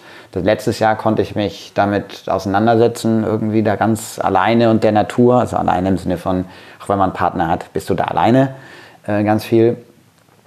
Äh, dass ich meinen Vater nicht mehr haben werde, so wie es aussieht wahrscheinlich. Und dieses Jahr äh, ist er direkt davor gestorben. Also ich bin an dem Tag, an dem Flug, äh, wo ich meinen Flug hatte, mussten wir ihn beerdigen. Also ich konnte meinen Flug noch einen Tag verschieben, sonst wäre ich nicht rechtzeitig rübergekommen. Ähm, ist direkt davor gestorben und dieses Jahr konnte ich mich halt mit dem, mit dem Abschied, äh, konnte ihn halt mitnehmen. Da oben halt den Stein äh, vom letzten Pass, äh, den ich noch mitgebracht habe für seinen Grabstein. Also da war dann klar, okay, wir haben es gepackt. Ja, ähm, ist, äh, das gehört zum Leben dazu. Das, äh, also nicht im Sinne von, dass deine Eltern ins Koma fallen, aber äh, ich weiß nicht warum, also nicht, dass ich irgendwie so ein Mensch bin, der irgendwie stark mit Tod lebt, aber ähm, ich habe relativ früh, äh, ja, also schon in meinem Konfirmationsspruch war irgendwie der Tod mit drin. Zum Leben gehört halt irgendwie das Ende auch dazu. Das nützt nichts. Und ich glaube, der Trick liegt darin, das zu verstehen. Also ich glaube, dann kommt man gut voran. Also ich bin überhaupt kein unglücklicher Mensch, überhaupt nicht. Und ich habe einen ganz tollen Vater gehabt, also ein ganz tolles Verhältnis zu ihm gehabt und äh, auch weiterhin. Ja, ja ich glaube, ähm, so muss man das auch sehen, dass man dankbar für die Zeit ist, die man mit den Menschen hatte. Das macht es nicht einfacher in jedem Moment, aber auf jeden Fall hilft es. Ähm, es ist auf jeden Fall die, die, die ähm, Philosophie, die ich lebe. Ja? Ja. Oder die versuche, so viel als möglich zu leben. Ich bin auch, ich vermisse ihn, keine Frage. Ja äh, viel äh, stärker äh, auch noch ist, dass meine Mutter mich extrem unterstützt hat. Also die dann zusätzlich dazu, dass sie das noch viel stärker äh, mit begleitet hat. Also auch diese anderthalb Jahre des Komas, Wachkoma, noch schlimmer. Also ist da, aber ist nicht da. Ähm, das ist, kann man nicht nur sagen, das wünschst du deinem ärgsten Feind nicht, ähm, jemanden dazu haben. Das ist, als wird dein Ex-Freund oder deine Ex-Freundin irgendwie sprachlos bei dir vor die Tür genagelt, ähm, kannst aber keinen Kontakt aufnehmen. So, ist aber da. So, und das ist schon ganz schön pervers. Ja, das ist ein Zustand, der ist schwierig. So, und das hat sie täglich begleitet. Ich fiel, deswegen bin ich nach, da war dann klar, äh, ich komme sofort. Ich musste mehr in den Norden. Ich musste, oder war mhm. klar, dass ich äh, stärker an die Familie ran wollte und, und den Prozess natürlich mit unterstützen und begleiten wollte. Ich hatte mit Berlin sowieso oder grundsätzlich nach ähm, Veränderungen war ich dran. Das war eine Frage von Wochen, Monaten sozusagen. Und so hat sich mein Vater dann da noch eingeschaltet und das Ganze ein bisschen beschleunigt. Ja, und dann war klar, okay, ich brauche hier sofort eine Wohnung oder eine Bleibe, dass ich halt zumindest Standort habe ich nicht sofort aufgegeben. So schnell konnte ich das nun auch nicht ähm, und wollte ich auch gar nicht, weil Unglück hin oder her. Ähm, ja, das eigene Leben muss ja auch weitergehen. Äh, ja, und ähm, genau, dadurch bin ich dann letztes Jahr im Mai halt, das Unglück ist im April passiert, äh, im Mai dann hier hoch. Und dann hatte ich hier meine erste Bleibe und jetzt sind mehrere Wohnungen und so weiter und jetzt komme ich langsam an. Genau. Deswegen ist das alles noch so ein bisschen, äh, ja, noch nicht ganz fertig. Ja. Also ich muss mein Leben nicht fertig bauen, sondern aber eine Bleibe und ein Rückzugsort und ein Ort, aus dem man wieder neu ähm, Schabernack treiben kann und neue Energie ähm, ziehen kann, brauche ich natürlich auch. Kann auch nicht nur im Zelt leben. Auch kein Vollnomade. Hast du ein bisschen Angst davor, jetzt hier anzukommen? Ich meine, es ist jetzt irgendwie erstmal Herbst, Winter, es gibt nicht nee, so viele neue ich freue mich enorm drauf. Also ich habe mich schon die ganze Zeit in Kirgisistan äh, auf den Herbst gefreut. Ich liebe den Herbst. Also einfach, ich kann mehr Sachen anziehen. Also ich trage, also Klamotten, nicht, nicht, dass ich Mode, modeaffin bin, aber ähm, ja, ich kann halt einfach eine Wolljacke noch besser mit irgendwie einem Mantel kombinieren und so und einen Schal alles ist cool.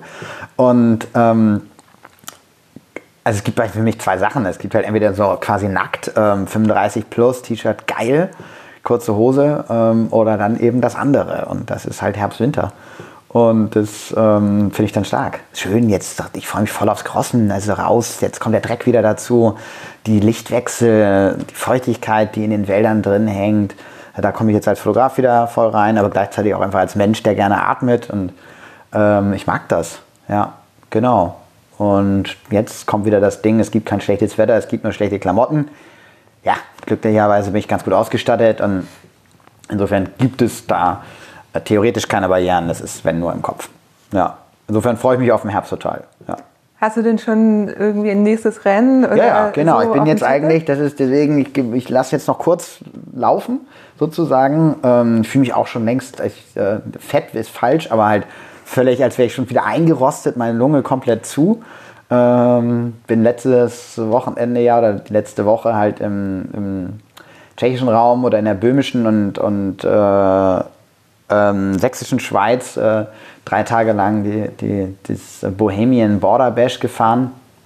Super Event, ganz klasse. Ähm, war auch wieder draußen pennen und eben crossen oder halt im Wald rumbrettern mit netten Leuten und am Lagerfeuer sitzen. Äh, ja, das Atlas Mountain Race im Februar. Bin in Marokko im Februar. Das ist soweit geklärt und baue gerade das ganze Projekt größer auf. Also da will ich ähm, kann sich jeder gerne beteiligen an Sponsoren und ähm, mit mir noch drüber reden. Aber äh, es ist mein erster Kontakt nach Afrika, Nordafrika jetzt in dem Fall. Und das werde ich ein bisschen ausbauen. Ich werde mir die Strecke vorher angucken und äh, werde das ehrlich mit ein, zwei Shootings verbinden und werde jetzt das, was ich in den letzten zwei Jahren beim Silk Road gemacht habe, halt jetzt ein bisschen äh, vorab ähm, oder jetzt in einer Aktion, denke ich, unterbringen. Also vorab mir die Strecke und halt das, die Strecke porträtieren für mich. Also ich will jetzt nicht sagen, dass ich die Rennreportage vorab nehme, aber halt Material mitbringe, um dann voll in den Rennverlauf einsteigen zu können. Also schon als Rennen wirklich auch angehen wieder. Genau. Das ist ja knapp über 1000, 1200 ja, oder genau, so lang. Genau. Im Vergleich zum Silk Road Mountain Race, das sind 1700. Ähm, ich glaube, sechs Tage sind. Sieben Tage sind es hier im Vergleich Tage zu 14 ist die Hälfte. Ja. Also es wird okay. sehr viel schneller gefahren werden. Ja. Wir müssen sehr viel schneller, sehr viel mehr Meter machen. Ja, ja es gibt äh, drei Checkpoints. Mhm. Ähm, es ist deutlich wärmer, es wird wärmer sein, vermute ich jetzt. Ja, genau, äh, wir reden eher so von 15 bis 20 Grad. Nee, wärmer überhaupt nicht unbedingt, wenn man so will. Ja, es wobei halt der, der Temperaturen, genau, die, das die meine Extreme ich. liegen ja, nicht so weit auseinander. Eben. Das ist halt. Während du beim ähm, genau. Silk Road Mountain Race eben von minus, was hattest du, 9 oder Über letztes Jahr also war es ganz krass. Da hatten wir 55 Grad Temperaturunterschiede von 45 auf minus 10. Okay. Das ist, wenn ich das an einem das, Tag trifft, das, das zerreißt den Körper. Ne, genau. Nee, das, genau. Wir müssen den Gefrierpunkt müssen wir erwarten, kann ja. sein. Und tagsüber ist es mild. Ja, ja. und äh, höhentechnisch ist das? Äh, nicht so schlimm. Also die Höhenmeter sind, ähm, nee, der höchste Punkt ist 2,6. Da braucht man sich jetzt nicht. Das ist, wie gesagt, das ist ein ganz anderes Rennen. Das ja. ist vom Terrain her, ist das auch richtig anspruchsvoll. Ähm, das wird ähnlich knubbelig. Ja. Und da sind genauso heike Bikes und Tragepassagen und ja, Wasser ist eher das Thema, aber trotzdem gibt es ein paar, paar Flussüberquerungen. Ähm, Muss man übrigens noch mal ganz kurz noch mal einwerfen. Das ist einfach das aller, aller, die allergrößte Herausforderung bei so einem Rennen, also in, in Kirgisistan, also im Nichts und dann da oben und dann Flussüberquerung. Es ist die heikelste Sache. Also das ist das, wovor man auch wirklich Respekt haben darf. So, nur als Einwurf. Ja. Genau, ansonsten, ähm, ja, da stelle ich mich auf ein ganz anderes Feld ein. Also im Sinne von, da werden wir ganz anders gefordert werden. Ja. Wie gesagt, ähnliche Parameter. Es geht um draußen mit dir selbst klarkommen. Alles gleich, wie du gerade beschrieben hast. Ähm, aber die Bikes werden ähnlich aussehen, insgesamt wahrscheinlich ein bisschen leichter sein oder eben auch nicht, weil das Wasser dann entsprechend äh, mehr werden wird. Müssen wir gucken. Ja, also beginne ich gerade. Also ich beginne ja. gerade mich äh, ähm, radtechnisch damit auseinanderzusetzen, werde ein anderes Rad fahren ja, genau. Ich habe nur einen Radsponsor. Tatsächlich meinen ersten Radsponsor seit der Woche. Ich werde mit einem deutschen Hersteller zusammenarbeiten. Ähm, bin unglaublich glücklich. Sehr, sehr spannend. Ja. Und wie siehst du das? Ähm, wir sind dann ja auch in Gegenden unterwegs. Ich ja mhm. auch während des Transcontinental Races, ja. wo du, und habe ich auch schon mal gesagt, du hast eben hier 10.000 Euro Equipment irgendwo an dir. Ähm, manchmal ein bisschen weniger, aber wahrscheinlich teilweise sogar mehr. Nee, ähm, eine Größenordnung und, ist irgendwo eine, wo, nicht unrealistisch. Wo, ja, wo, wo ähm, das ist ja auch irgendwie ambivalentes Verhalten, ne, in Marokko rumzuballern ja. und ähm, Geld dafür ausgegeben zu haben, dass andere äh, nutzen, um drei Jahre lang ihre Familien zu ernähren oder ja. wahrscheinlich sogar noch länger in ja. bestimmten Gegenden. Ja, habe ich dieses Jahr in Kirgisistan auch weitaus mehr drüber nachgedacht als beim letzten Jahr, muss ich sagen. Dieses, äh, dieses Moment ist aufgekommen mit, was soll denn der Quatsch? Das ist, glaube ich, aber auch normal, wenn man, also sowieso, dieser, diese Frage ist total berechtigt, äh, wenn man da unterwegs ist. Und ja, ich glaube, es ist auch normal, dass man sich vorkommt wie der, also ich habe das auf jeden Fall, dass ich mir vorkomme wie der letzte Clown, der da irgendwie Scheiße baut. Also im Sinne von, genau, sag mal, ja, äh, mach was anderes, aber nicht das gerade. So. Also jetzt in Bezug auf eben den Leuten, die um mich rum sind. Und ich will jetzt auch nicht einfach nur sagen, naja, ich bringe ja aber auch Geld mit und das Geld ist nun auch irgendwo eine ähm, Sache, die hilft im Land. Aber wir reden ja eigentlich jetzt in dem Fall davon, dass äh, wir eine Art des Tourismus befördern. So. Jetzt kann man sich auch da wieder über den Tourismus allgemein natürlich ganz viel unterhalten, äh, ob das nun grundsätzlich gut ist oder schlecht ist. Aber es ist auf jeden Fall eine, eine Branche die, oder ein Wirtschaftszweig innerhalb eines Landes. So, einige können halt mit ihrer Natur arbeiten, einige haben Bodenschätze, einige sind irgendwie eine Industrienation, wie unsere angeblich. Ähm, auch wenn wir irgendwie eine recht schlechte Internetabdeckung haben im ganzen Land bei 80 Millionen Leuten. Aber ja, in dem Fall sehe ich es halt unter diesem Aspekt, dass halt eigentlich eine ganz, ganz positive Art ähm, des Tourismus vorangetrieben wird und dadurch halt eigentlich Devisen ins Land gebracht werden. Und äh, jetzt in dem Fall sind sehr viele äh, lokale ähm, Menschen, also halt äh, Kirgisen in dem Fall halt ähm, mit beschäftigt gewesen oder kirgisische Unternehmen. Da denke ich, kommt auf jeden Fall was zurück. Und der Austausch sowieso. So. Also klar, im Vorbeifliegen macht es jetzt auch nicht irgendwie die, die, die allergrößte Völkerverständigung.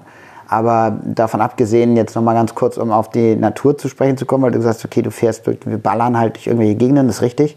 Aber es ist schon so ein Leave No Trace Charakter natürlich dabei. Ne? Wie hinter, also ich, da liegt kein halbes Schnickerspapier irgendwo rum. Aber wirklich nicht. Und wenn du es siehst, dann nimmst du es mit. Das ist tatsächlich so.